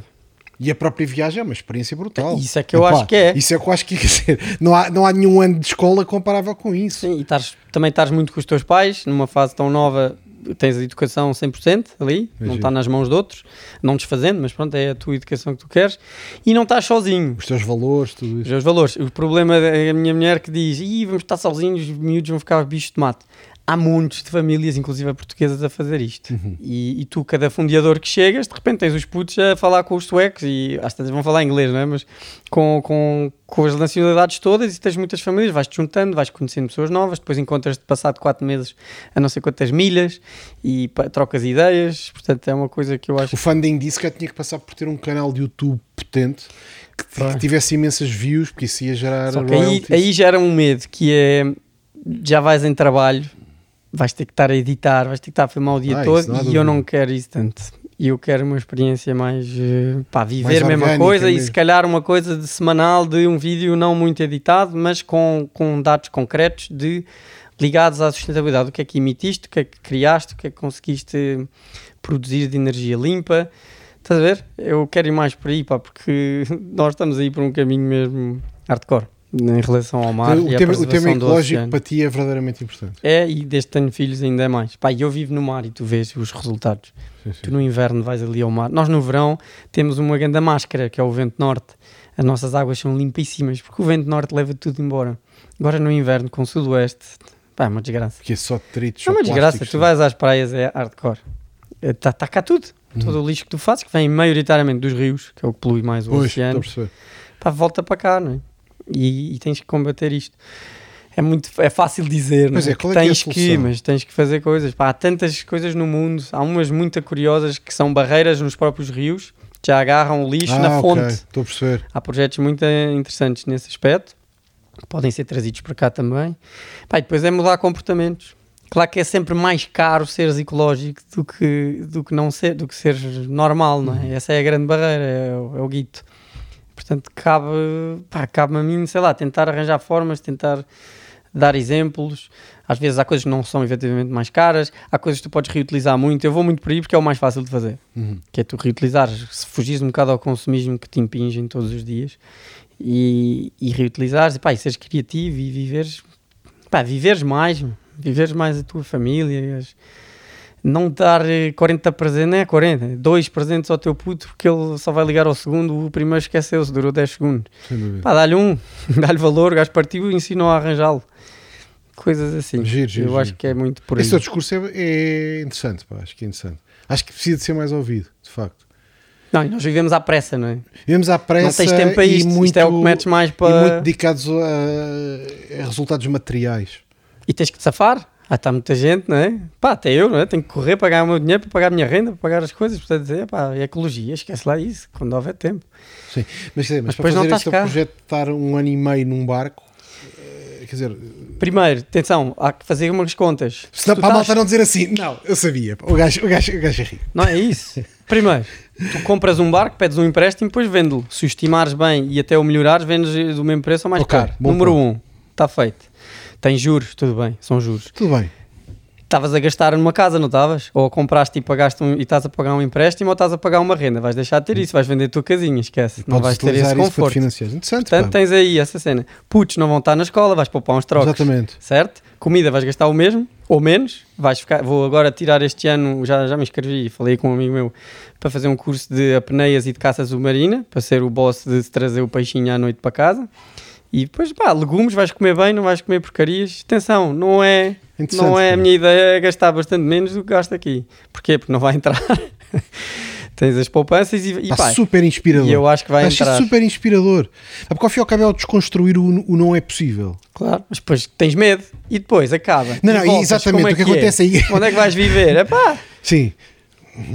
não é? tens que Não, poupar. mas é a tal semente, pá. Entretanto vai nascer outra árvore. Sim, pá, e vais conhecer pessoas e nós estamos ainda a pensar E vais eliminar a probabilidade de chegar a velhinha a dizer assim: e aquela fiz, pá. viagem. Não fiz. Pá, tens Isso é que não vais agora. suportar. Tens que viver agora, é arriscado, pá, é. Mas primeiro poupas, hein? não me lembrei disto hoje. Claro. Aliás, eu casei-me com a Margarida e uma das coisas antes de lhe pedir em casamento disse: Olha, eu quero fazer uma viagem com os putos, estás indo ou não? e ela disse que sim. Eu disse isso antes, hein? e não estou a inventar só para ficar bem. Isto foi falado. E ela não assinou um papel, mas quase. E porquê? Porque és uma pessoa ao teu lado calinho, senão vais ter um divórcio.